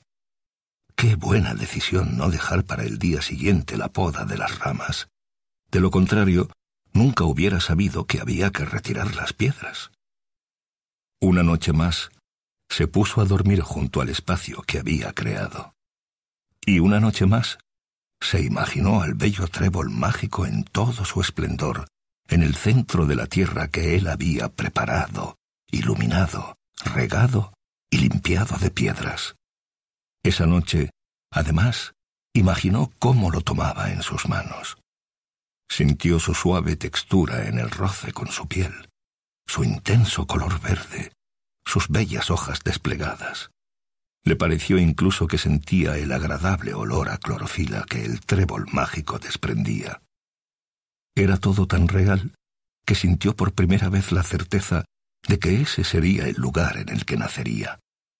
Podía imaginarlo, podía sentirlo con todo lujo de detalles. Eso le hacía sentir muy bien. Un profundo sentimiento de alegría serena y de paz interior le acompañaba. De todos modos, al día siguiente lo sabría. De eso también estaba seguro. Llegó la oscuridad. Solamente quedaba una noche. la víspera del día en que tenía que nacer en el bosque encantado el trébol mágico de cuatro hojas, el trébol de la suerte ilimitada. Sexta regla de la buena suerte. Aún bajo las circunstancias aparentemente necesarias, a veces la buena suerte no llega. Busca en los pequeños detalles circunstancias aparentemente innecesarias, pero imprescindibles. 6. El encuentro de los caballeros en el bosque. La última noche, mientras Not buscaba un sitio para dormir, notó que su caballo pisaba un trozo de tierra fresca, regada, sin ninguna piedra, y al mirar hacia arriba, descubrió un claro abierto entre las copas de los árboles. Más allá, observó así dechado y su caballo atado a un árbol. Sid. Este se incorporó. Aún no había conciliado el sueño. Not. ¿Cómo te va? ¿Has encontrado el trébol mágico? preguntó Not a Sid. No. Bueno, de hecho llevo ya tres días sin buscarlo. El primer día el gnomo me dijo que no había tréboles en todo el bosque, así que decidí dejar de buscar. Entonces, preguntó Not, ¿qué diablos haces aquí? ¿Por qué no vuelves al castillo? Antes de que pudiera responderle, se percató de que Sid tenía sus ropas tiznadas del musgo que crecía en el tronco de los árboles, sus botas embarradas y, en general, su indumentaria aparecía claramente manchada como resultado de los últimos cuatro días en el bosque encantado. Pero, ¿qué es lo que te ha pasado? Desde que el gnomo me dijo que no podían nacer tréboles en el bosque encantado, me he dedicado a crear este espacio. Fíjate, tiene agua fresca y está bien abonado. Acompáñame. Te enseñaré el arroyo que he hecho llegar desde el lago donde habita la dama. Y mira, mira, prosiguió Sid emocionado e ilusionado por poder mostrar a alguien lo que había creado. Estas son todas las piedras y ramas que he retirado en dos días, porque no sé si sabes que donde hay piedras, Not le interrumpió. ¿Pero te has vuelto loco? ¿A santo de qué te dedicas a montar un huerto de unos cuantos palmos cuando no tienes ni remota idea de dónde va a nacer el trébol mágico? ¿No sabes que este bosque es algo así como varios millones de veces más extenso que esta pequeña parcela? Pero, ¿eres bobo? ¿No te das cuenta de que no tiene sentido hacer todo lo que has hecho si nadie te dice dónde demonios hay que hacerlo? Estás mal de la cabeza. Ya nos veremos en el castillo real. Yo me voy a buscar un sitio tranquilo donde pasar la noche. Not desapareció entre los árboles. Sid se lo quedó mirando sorprendido por lo que le había dicho, y pensó, Merlin dijo que podíamos encontrar el trébol mágico, pero no dijo que no fuera necesario hacer algo. Séptima regla de la buena suerte. A los que solo creen en el azar, crear circunstancias les resulta absurdo. A los que se dedican a crear circunstancias, el azar no les preocupa. 7. La bruja y el búho visitan a Not. La última noche podía haber transcurrido plácidamente, pero alguien quiso que no fuera así para ninguno de los dos caballeros. Mientras Not dormía, Esperaba ansioso el momento del amanecer para regresar a su castillo.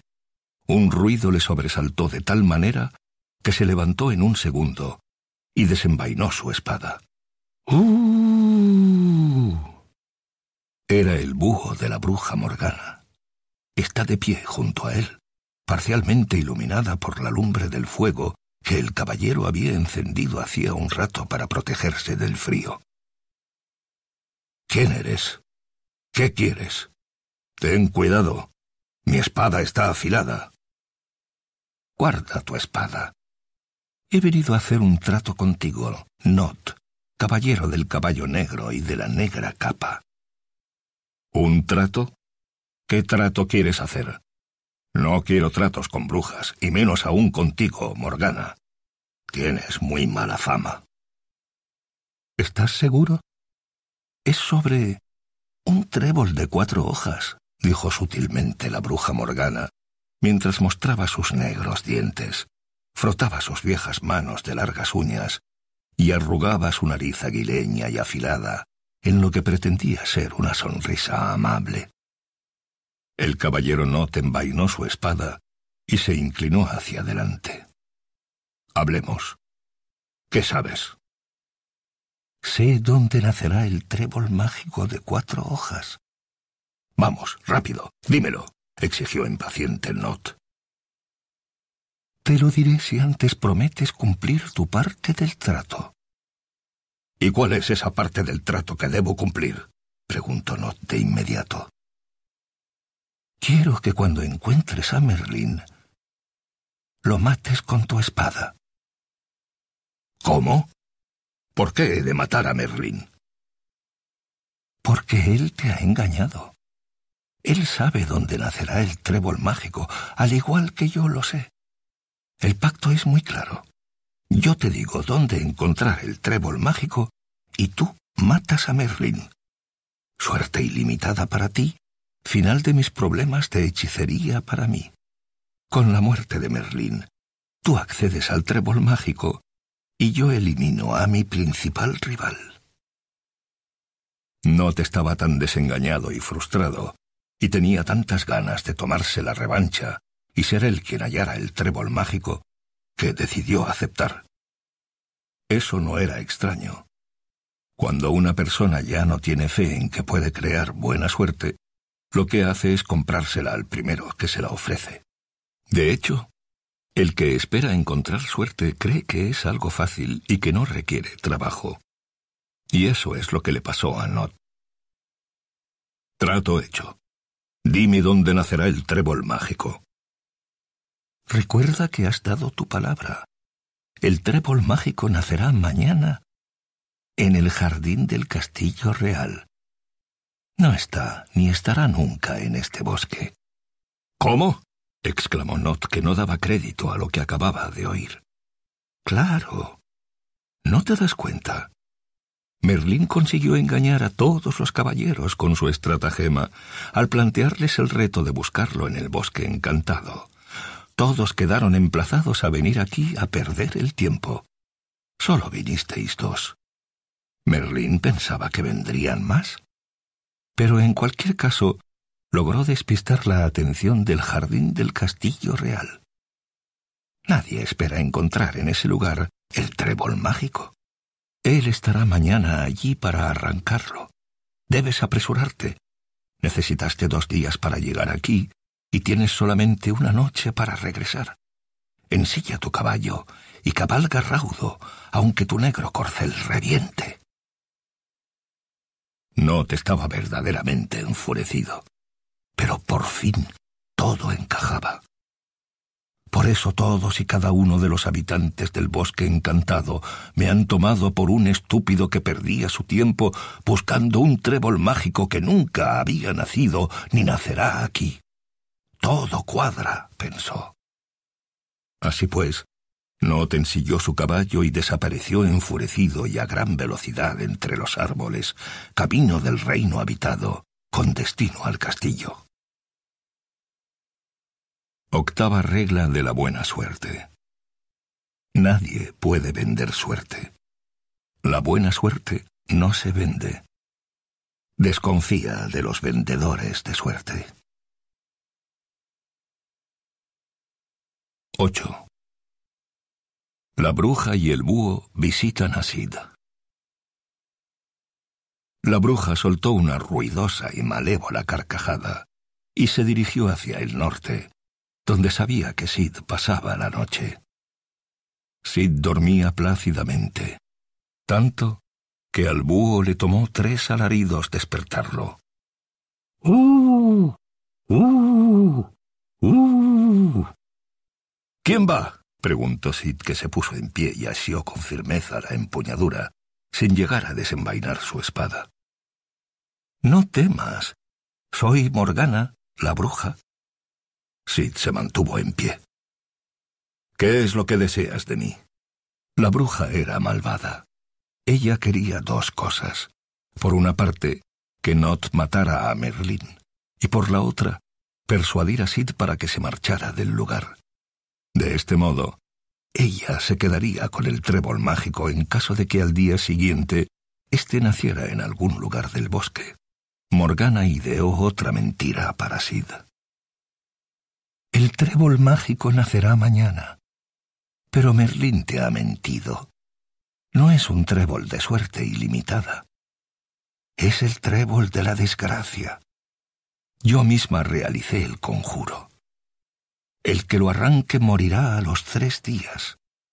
Pero si nadie lo arranca, entonces Merlín morirá al caer la noche. Por eso os ha engañado a ti y al otro caballero, para que alguno de los dos muera en su lugar. Merlín precisa que el trébol sea arrancado antes de mañana al anochecer. Vuelve al castillo.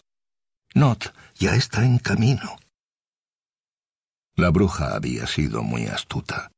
No dejaba opción a Sid. Si al día siguiente encontraba el trébol mágico, no sabría qué hacer. Si lo arrancaba, moriría. Pero, ¿y si el que tenía razón era Merlín? ¿Y si en realidad era el trébol de la buena suerte? Lo mejor y lo más fácil sería hacer como Not, abandonar el bosque y no enfrentarse a ese dilema. Pensó durante unos segundos y a continuación le dijo a Morgana, Bien, entonces partiré esta misma noche. La bruja sonrió, satisfecha, aunque sí añadió. Pero iré a buscar a Merlín. Le pediré que sea él quien arranque el trébol mágico. El hechizo del que me hablas dice que quien lo arranque morirá a los tres días.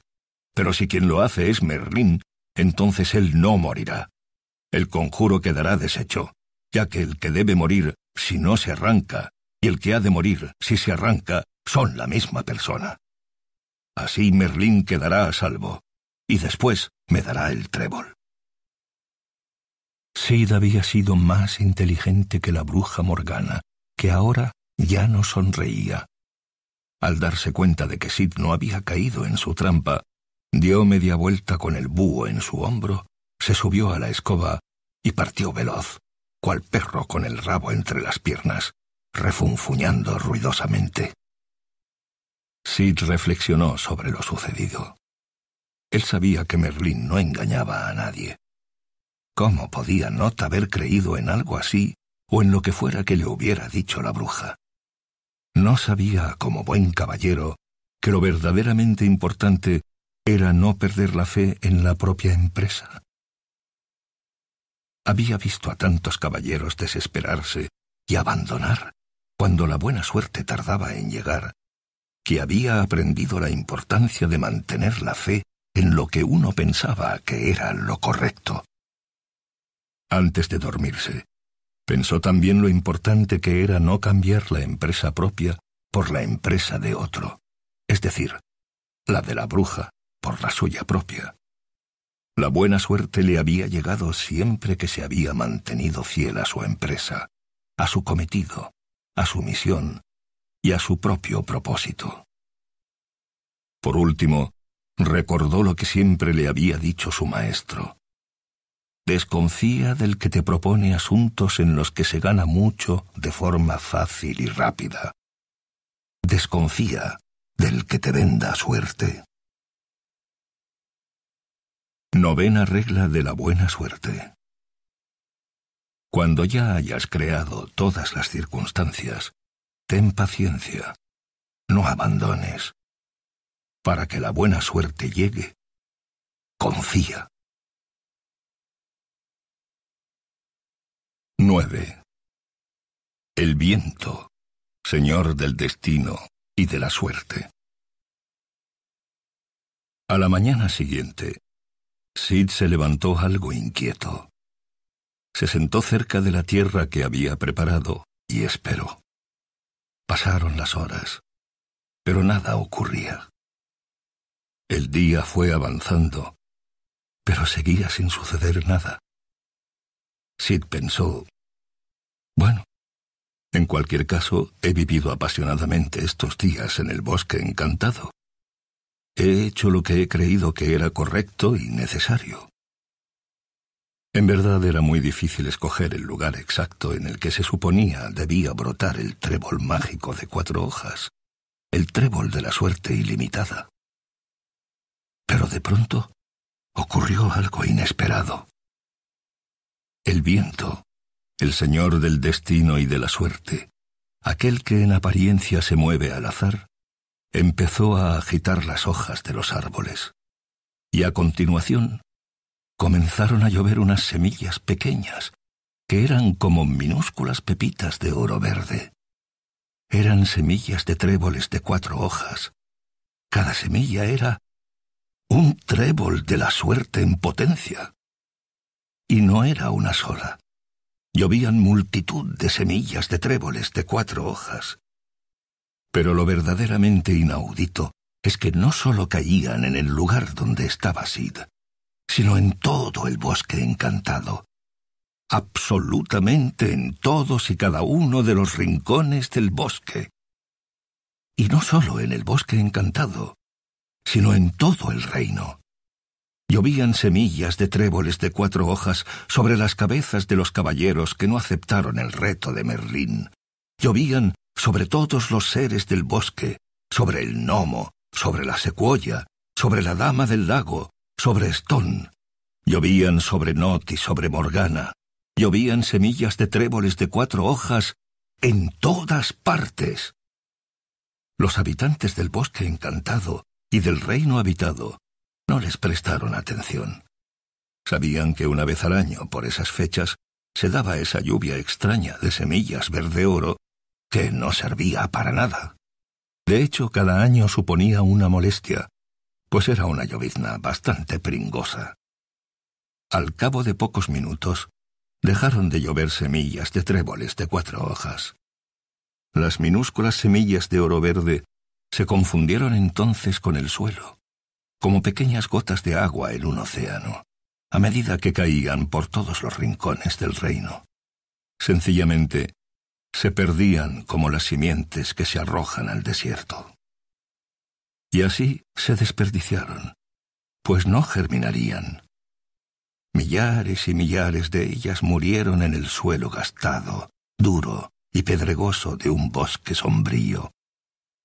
Todas excepto unas decenas de ellas que fueron a parar a una pequeña extensión de tierra fresca y fértil, en la que lucía el sol y refrescaba la sombra, en la que había agua abundante y que estaba libre de piedras. Esas, y solamente esas semillas, se convirtieron al cabo de poco en brotes de tréboles de cuatro hojas, en multitud de brotes de tréboles mágicos un número suficientemente grande para tener suerte todo el año, hasta la lluvia del año siguiente. En otras palabras, suerte ilimitada.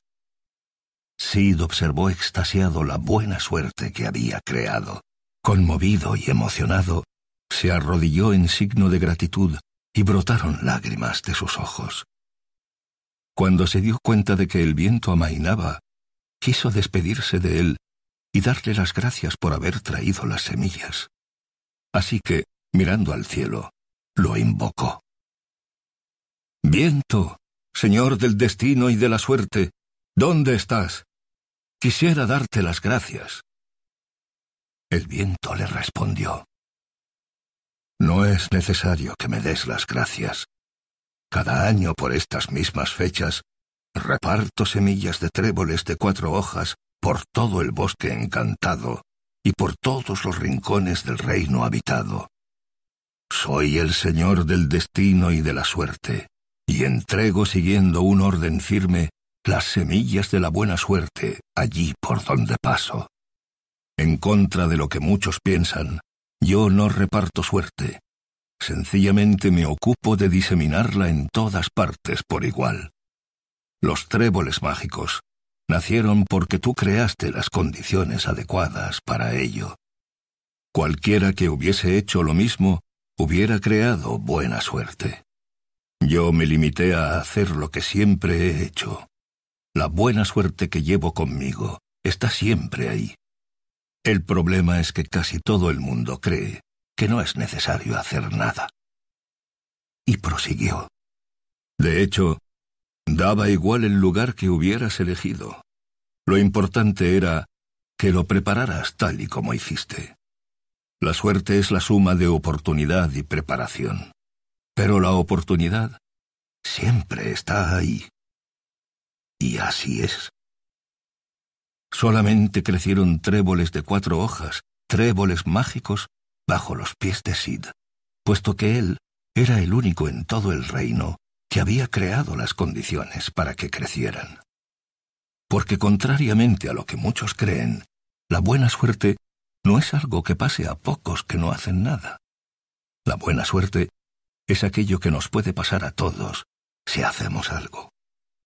Y ese algo consiste tan solo en crear las condiciones para que las oportunidades, que están ahí para todos por igual, no se nos mueran como semillas de tréboles de cuatro hojas que caen en tierra estéril. Y el viento se alejó, a la vez que Sid abandonaba el bosque encantado para encontrarse con Merlín. Décima regla de la buena suerte. Crear buena suerte es preparar las circunstancias a la oportunidad. Pero la oportunidad no es cuestión de suerte o azar. Siempre está ahí.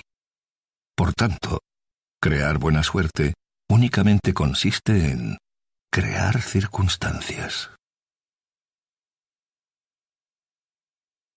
10. El reencuentro con Merlín. Not cabalgó durante toda la noche de la séptima jornada. Al llegar al castillo, su caballo negro tenía el lomo y los costados ensangrentados por los golpes de fusta y los frenéticos toques de espuelas. Debía llegar justo a tiempo para coger el trébol mágico que suponía había brotado en los jardines del castillo. Poco después, el pobre corcel moría de agotamiento. Not atravesó la puerta del castillo y cada uno de sus salones, derribando a golpes y patadas todo cuanto encontró en su camino. Llevaba la espada desenfundada y su rostro desencajado mostraba unos ojos rojos de ira. Merlín, Merlín, ¿dónde estás? No te escondas porque te encontraré. Not decidió ir al verde y frondoso jardín del castillo, pues sabía que allí encontraría al mago. Cuando abrió la puerta que conducía al exterior, pudo observar a Merlín en el centro del jardín, de pie, firme y sereno, apoyado en su largo bastón, con el semblante serio. Pero el jardín no era ya un jardín, era un patio de losas.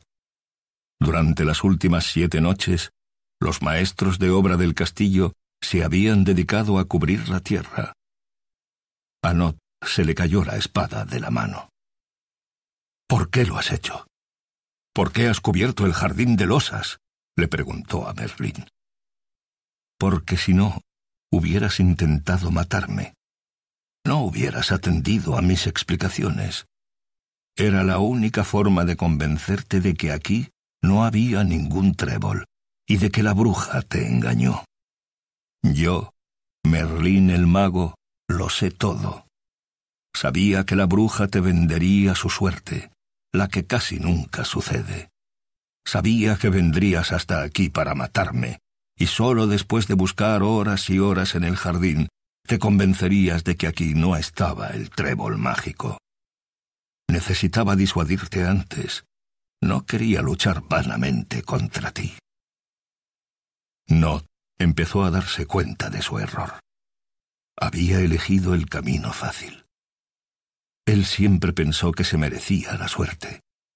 En aquel preciso momento, en el jardín del castillo, junto a Merlín, tomó conciencia de que estaba equivocado. Merlín prosiguió con sus explicaciones. Ahora ya lo sabes. El trébol mágico no está aquí. Nació hace unas horas en el bosque encantado, tal y como prometí. Había suficientes tréboles mágicos también para ti. Pero te abandonaste a ti mismo. No creíste en ti. Es más, esperaste siempre que los demás te regalaran su suerte. Tu visión de esta empresa era demasiado limitada y carecía de la pasión, el entusiasmo, la entrega, la generosidad y la confianza necesarias para llegar a obtener cuantos tréboles mágicos de la buena suerte hubieras querido. Not dio media vuelta y sin espada ni caballo anduvo hasta su castillo, donde permaneció en negra soledad por muy largo tiempo. Al día siguiente, Sid llegó a la ciudad. Lo primero que hizo fue ir al castillo para decirle a Merlín que había encontrado el trébol mágico, el trébol de la suerte ilimitada. Quería darle las gracias. Merlín, Merlín, mira. Y le mostró un puñado de tréboles de cuatro hojas, tréboles de la buena suerte. Fíjate, no se trataba de un solo trébol mágico, hay tantos como quieras. Claro, Sid, porque si uno crea circunstancias puede generar tanta buena suerte como quiera. Por eso la buena suerte es suerte ilimitada. Me gustaría darte las gracias de alguna forma, Merlin. A ti te lo debo.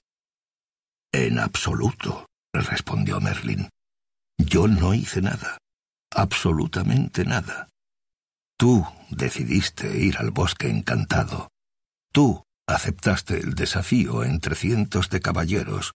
Tú optaste por renovar la tierra a pesar de que te dijeron que nunca nacería un trébol en el bosque. Tú decidiste compartir tu suerte con la dama del lago. Tú decidiste perseverar y no postergar la limpieza de las ramas. Tú te diste cuenta de lo que era aparentemente innecesario, pero imprescindible, y comprendiste la importancia de quitar las piedras cuando parecía que ya lo habías hecho todo. Tú decidiste creer para ver. Tú creíste en lo que habías hecho, aun cuando te dijeron que te podían vender la suerte. Y Merlín añadió, pero, y esto es lo más importante, Sid, Tú decidiste no confiar en la casualidad para encontrar el trébol y preferiste crear las circunstancias para que él viniera a ti. Y sentenció, tú decidiste ser la causa de tu buena suerte.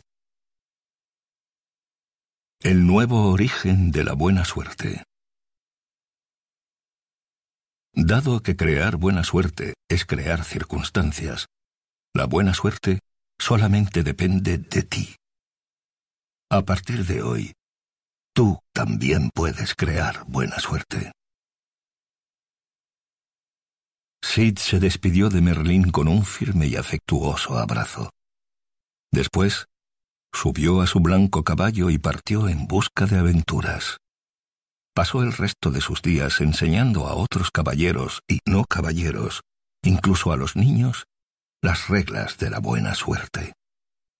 Ahora que sabía crear buena suerte, no podía guardar ese secreto solamente para sí, porque la buena suerte es para compartirla.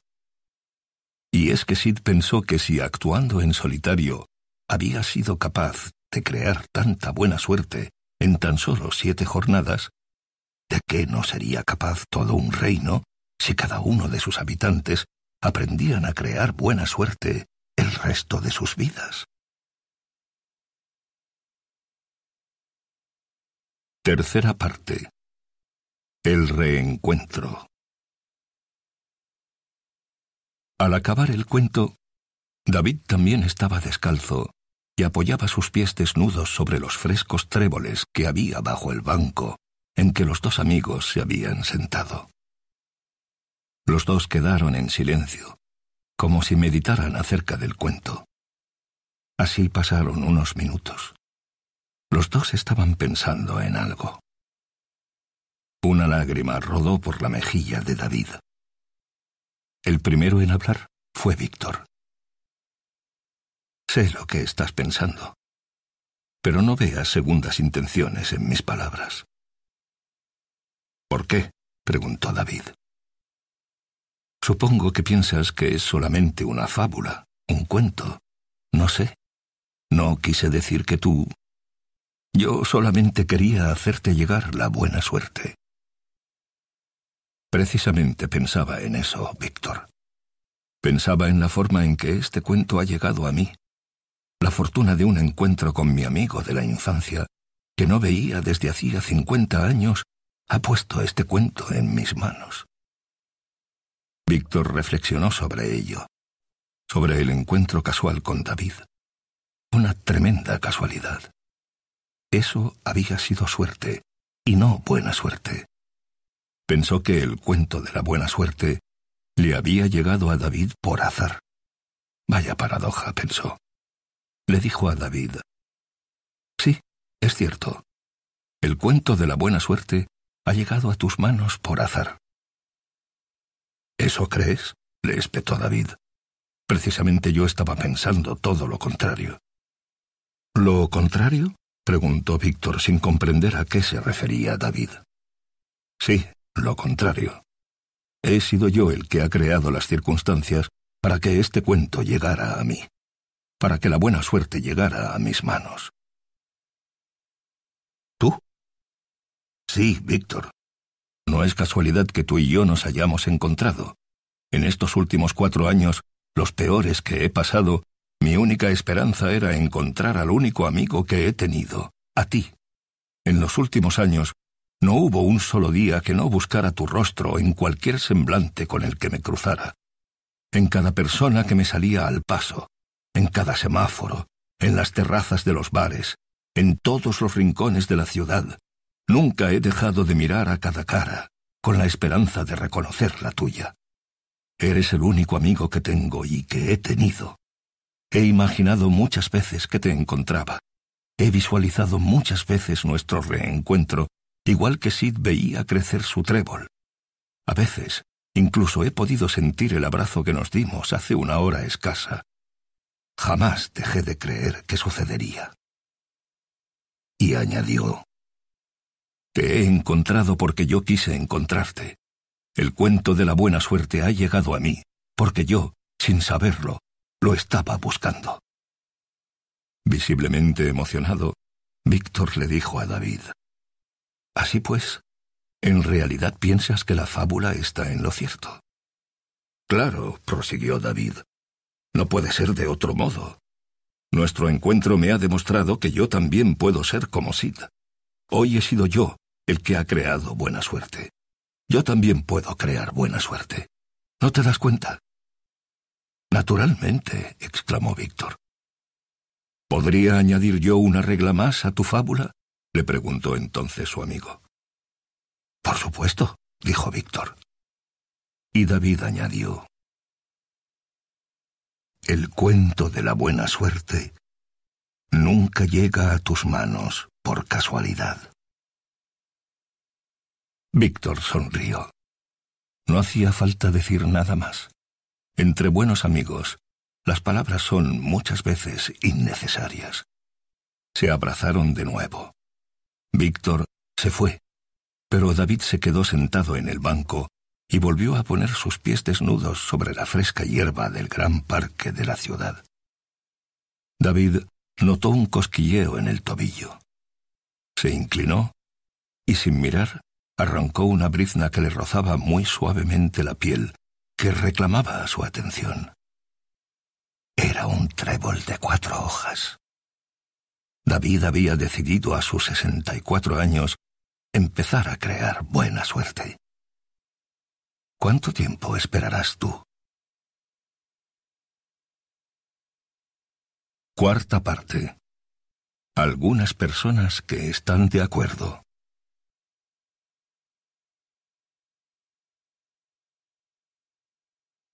El 90% del éxito se basa simplemente en insistir. Woody Allen. ¿Circunstancias?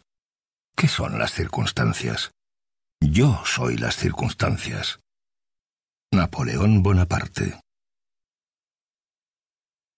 Solo triunfa en el mundo quien se levanta y busca las circunstancias y las crea si no las encuentra. George Bernard Shaw. Muchas personas piensan que tener talento es una suerte. Pocas, sin embargo, piensan que la suerte puede ser cuestión de talento. Jacinto Benavente. La suerte favorece solo a la mente preparada. Isaac Asimov. La suerte ayuda a los osados. Virgilio. La suerte es el pretexto de los fracasados. Pablo Neruda. El fruto de la suerte solo cae cuando está maduro. Friedrich von Schiller. Creo muchísimo en la suerte y descubro que cuanto más trabajo, más suerte tengo. Stephen Leacock. Cuanto más practico, más suerte tengo. Gary Player. Existe una puerta por la que puede entrar la buena suerte, pero tú tienes la llave. Proverbio japonés. Nuestra suerte no se halla fuera de nosotros, sino en nosotros mismos y en nuestra voluntad. Julius Gross. La suerte va al coraje. Ennio. De todos los medios que conducen a la suerte, los más seguros son la perseverancia y el trabajo. Marie R. Reibó. La suerte ayuda a los valientes. Publio Terencio. La resignación es un suicidio cotidiano. Honoré de Balzac. Que la inspiración llegue no depende de mí. Lo único que yo puedo hacer es ocuparme de que me encuentre trabajando. Pablo Picasso. La suerte del genio es un 1% de inspiración y un 99% de transpiración, o sea, sudar. Thomas Edison. El secreto de un gran negocio consiste en saber algo más que nadie sabe. Aristóteles Onassis. Tú eres el motivo de casi todo lo que te sucede. Niki Lauda. La suerte no es más que la habilidad de aprovechar las ocasiones favorables. Horizon Sweet Marden. Solo aquellos que nada esperan del azar son dueños del destino. Matthew Arnold. El hombre sabio crea más oportunidades que las que encuentra. Francis Bacon. Un optimista ve la oportunidad en toda calamidad. Un pesimista ve una calamidad en toda oportunidad. Winston Churchill. Dios no juega a los dados con el universo. Albert Einstein. ¿Y cuándo piensas realizar tu sueño? le preguntó el maestro a su discípulo. Cuando tenga la oportunidad de hacerlo, respondió éste. El maestro le contestó, La oportunidad nunca llega. La oportunidad ya está aquí. Anthony de Mello. Quinta parte. Decálogo, síntesis y nuevo origen de la buena suerte.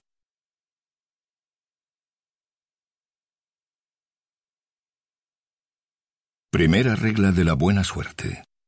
La suerte no dura demasiado tiempo porque no depende de ti. La buena suerte la crea uno mismo. Por eso dura siempre. Segunda regla de la buena suerte. Muchos son los que quieren tener buena suerte, pero pocos los que deciden ir a por ella.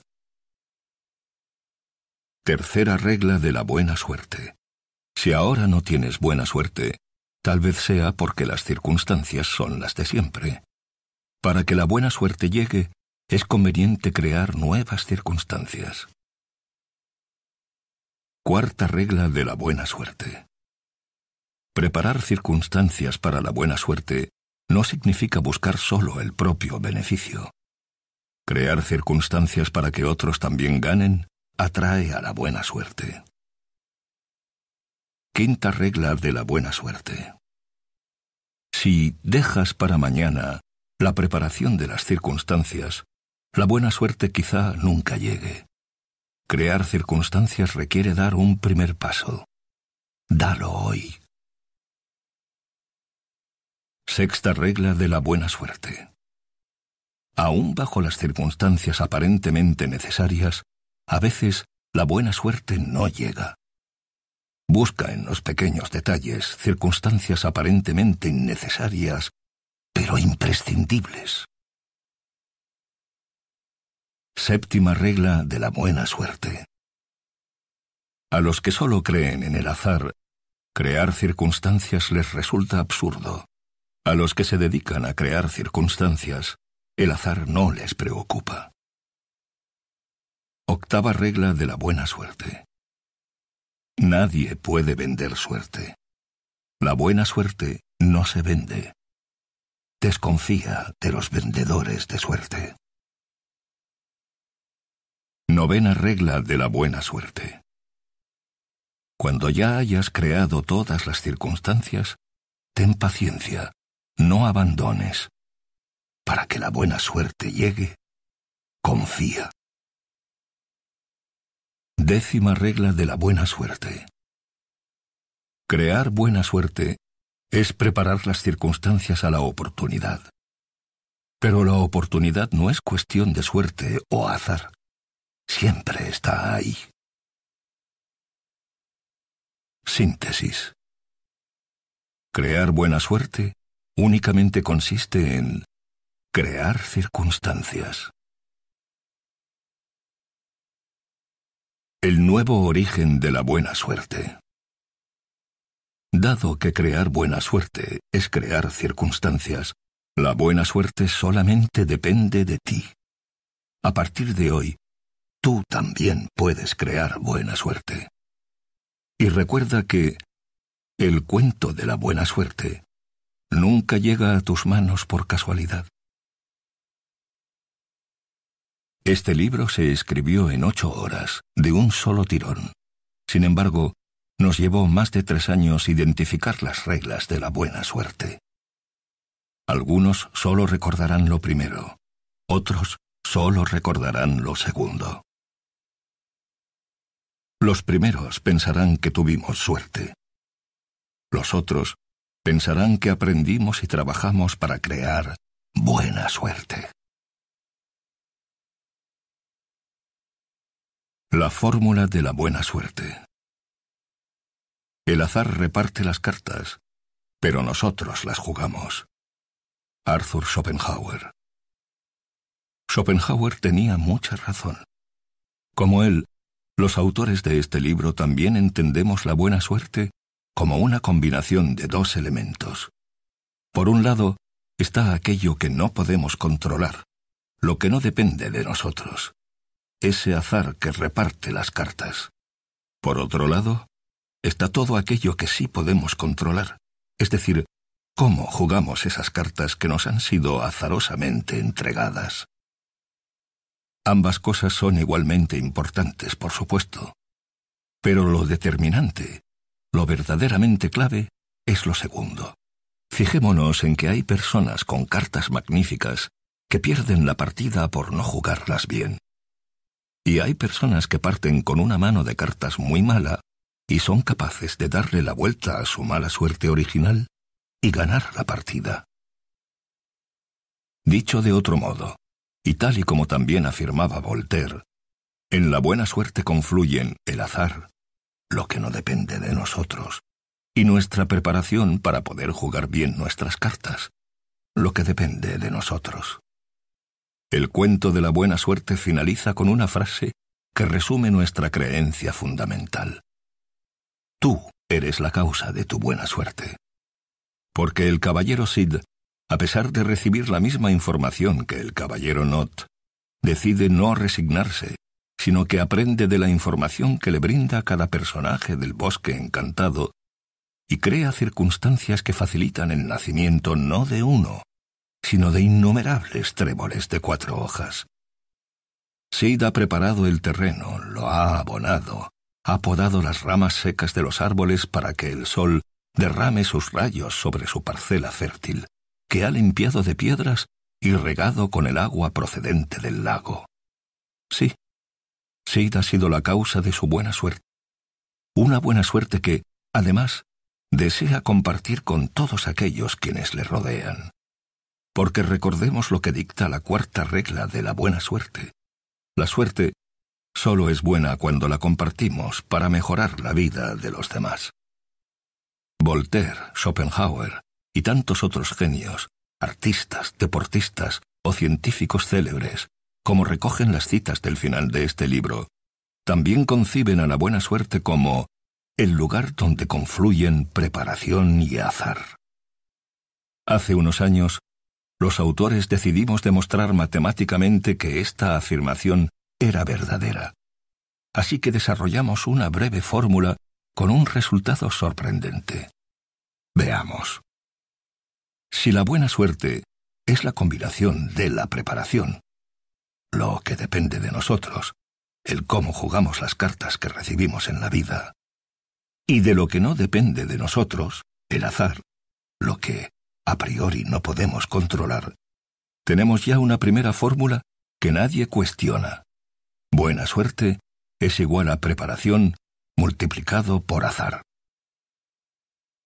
1. Buena suerte igual preparación por azar. El problema es que esta fórmula basta para desanimar a la gran mayoría. Al primero, a Not. Dado que el bosque encantado es enorme, el azar es máximo. No tiene sentido preparar el terreno. En la vida cotidiana, muchas personas piensan lo mismo. Pero de lo que no se percatan es que, a menudo, el azar se nos antoja infinito porque nos abandonamos a él. Si nuestra preparación es nula, sea cual sea la disciplina de la que hablamos, el azar es infinito. Pongamos un ejemplo.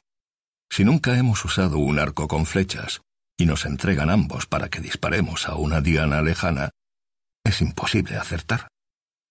Y en el improbable caso de que ocurriera, si damos en el blanco al primer intento, todos quienes presencien el suceso afirmarán con razón que le hemos dado por azar, o que hemos tenido pura suerte.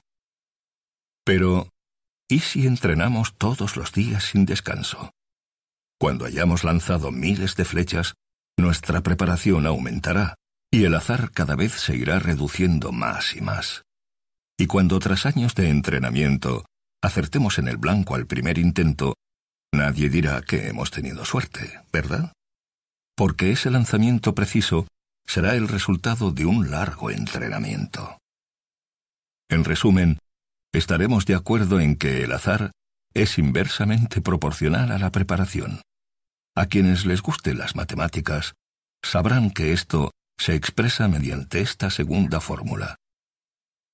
2. Azar igual 1 partido por preparación. Si la preparación es pequeña, el azar es grande y si la preparación es muy alta, el azar tiende a cero.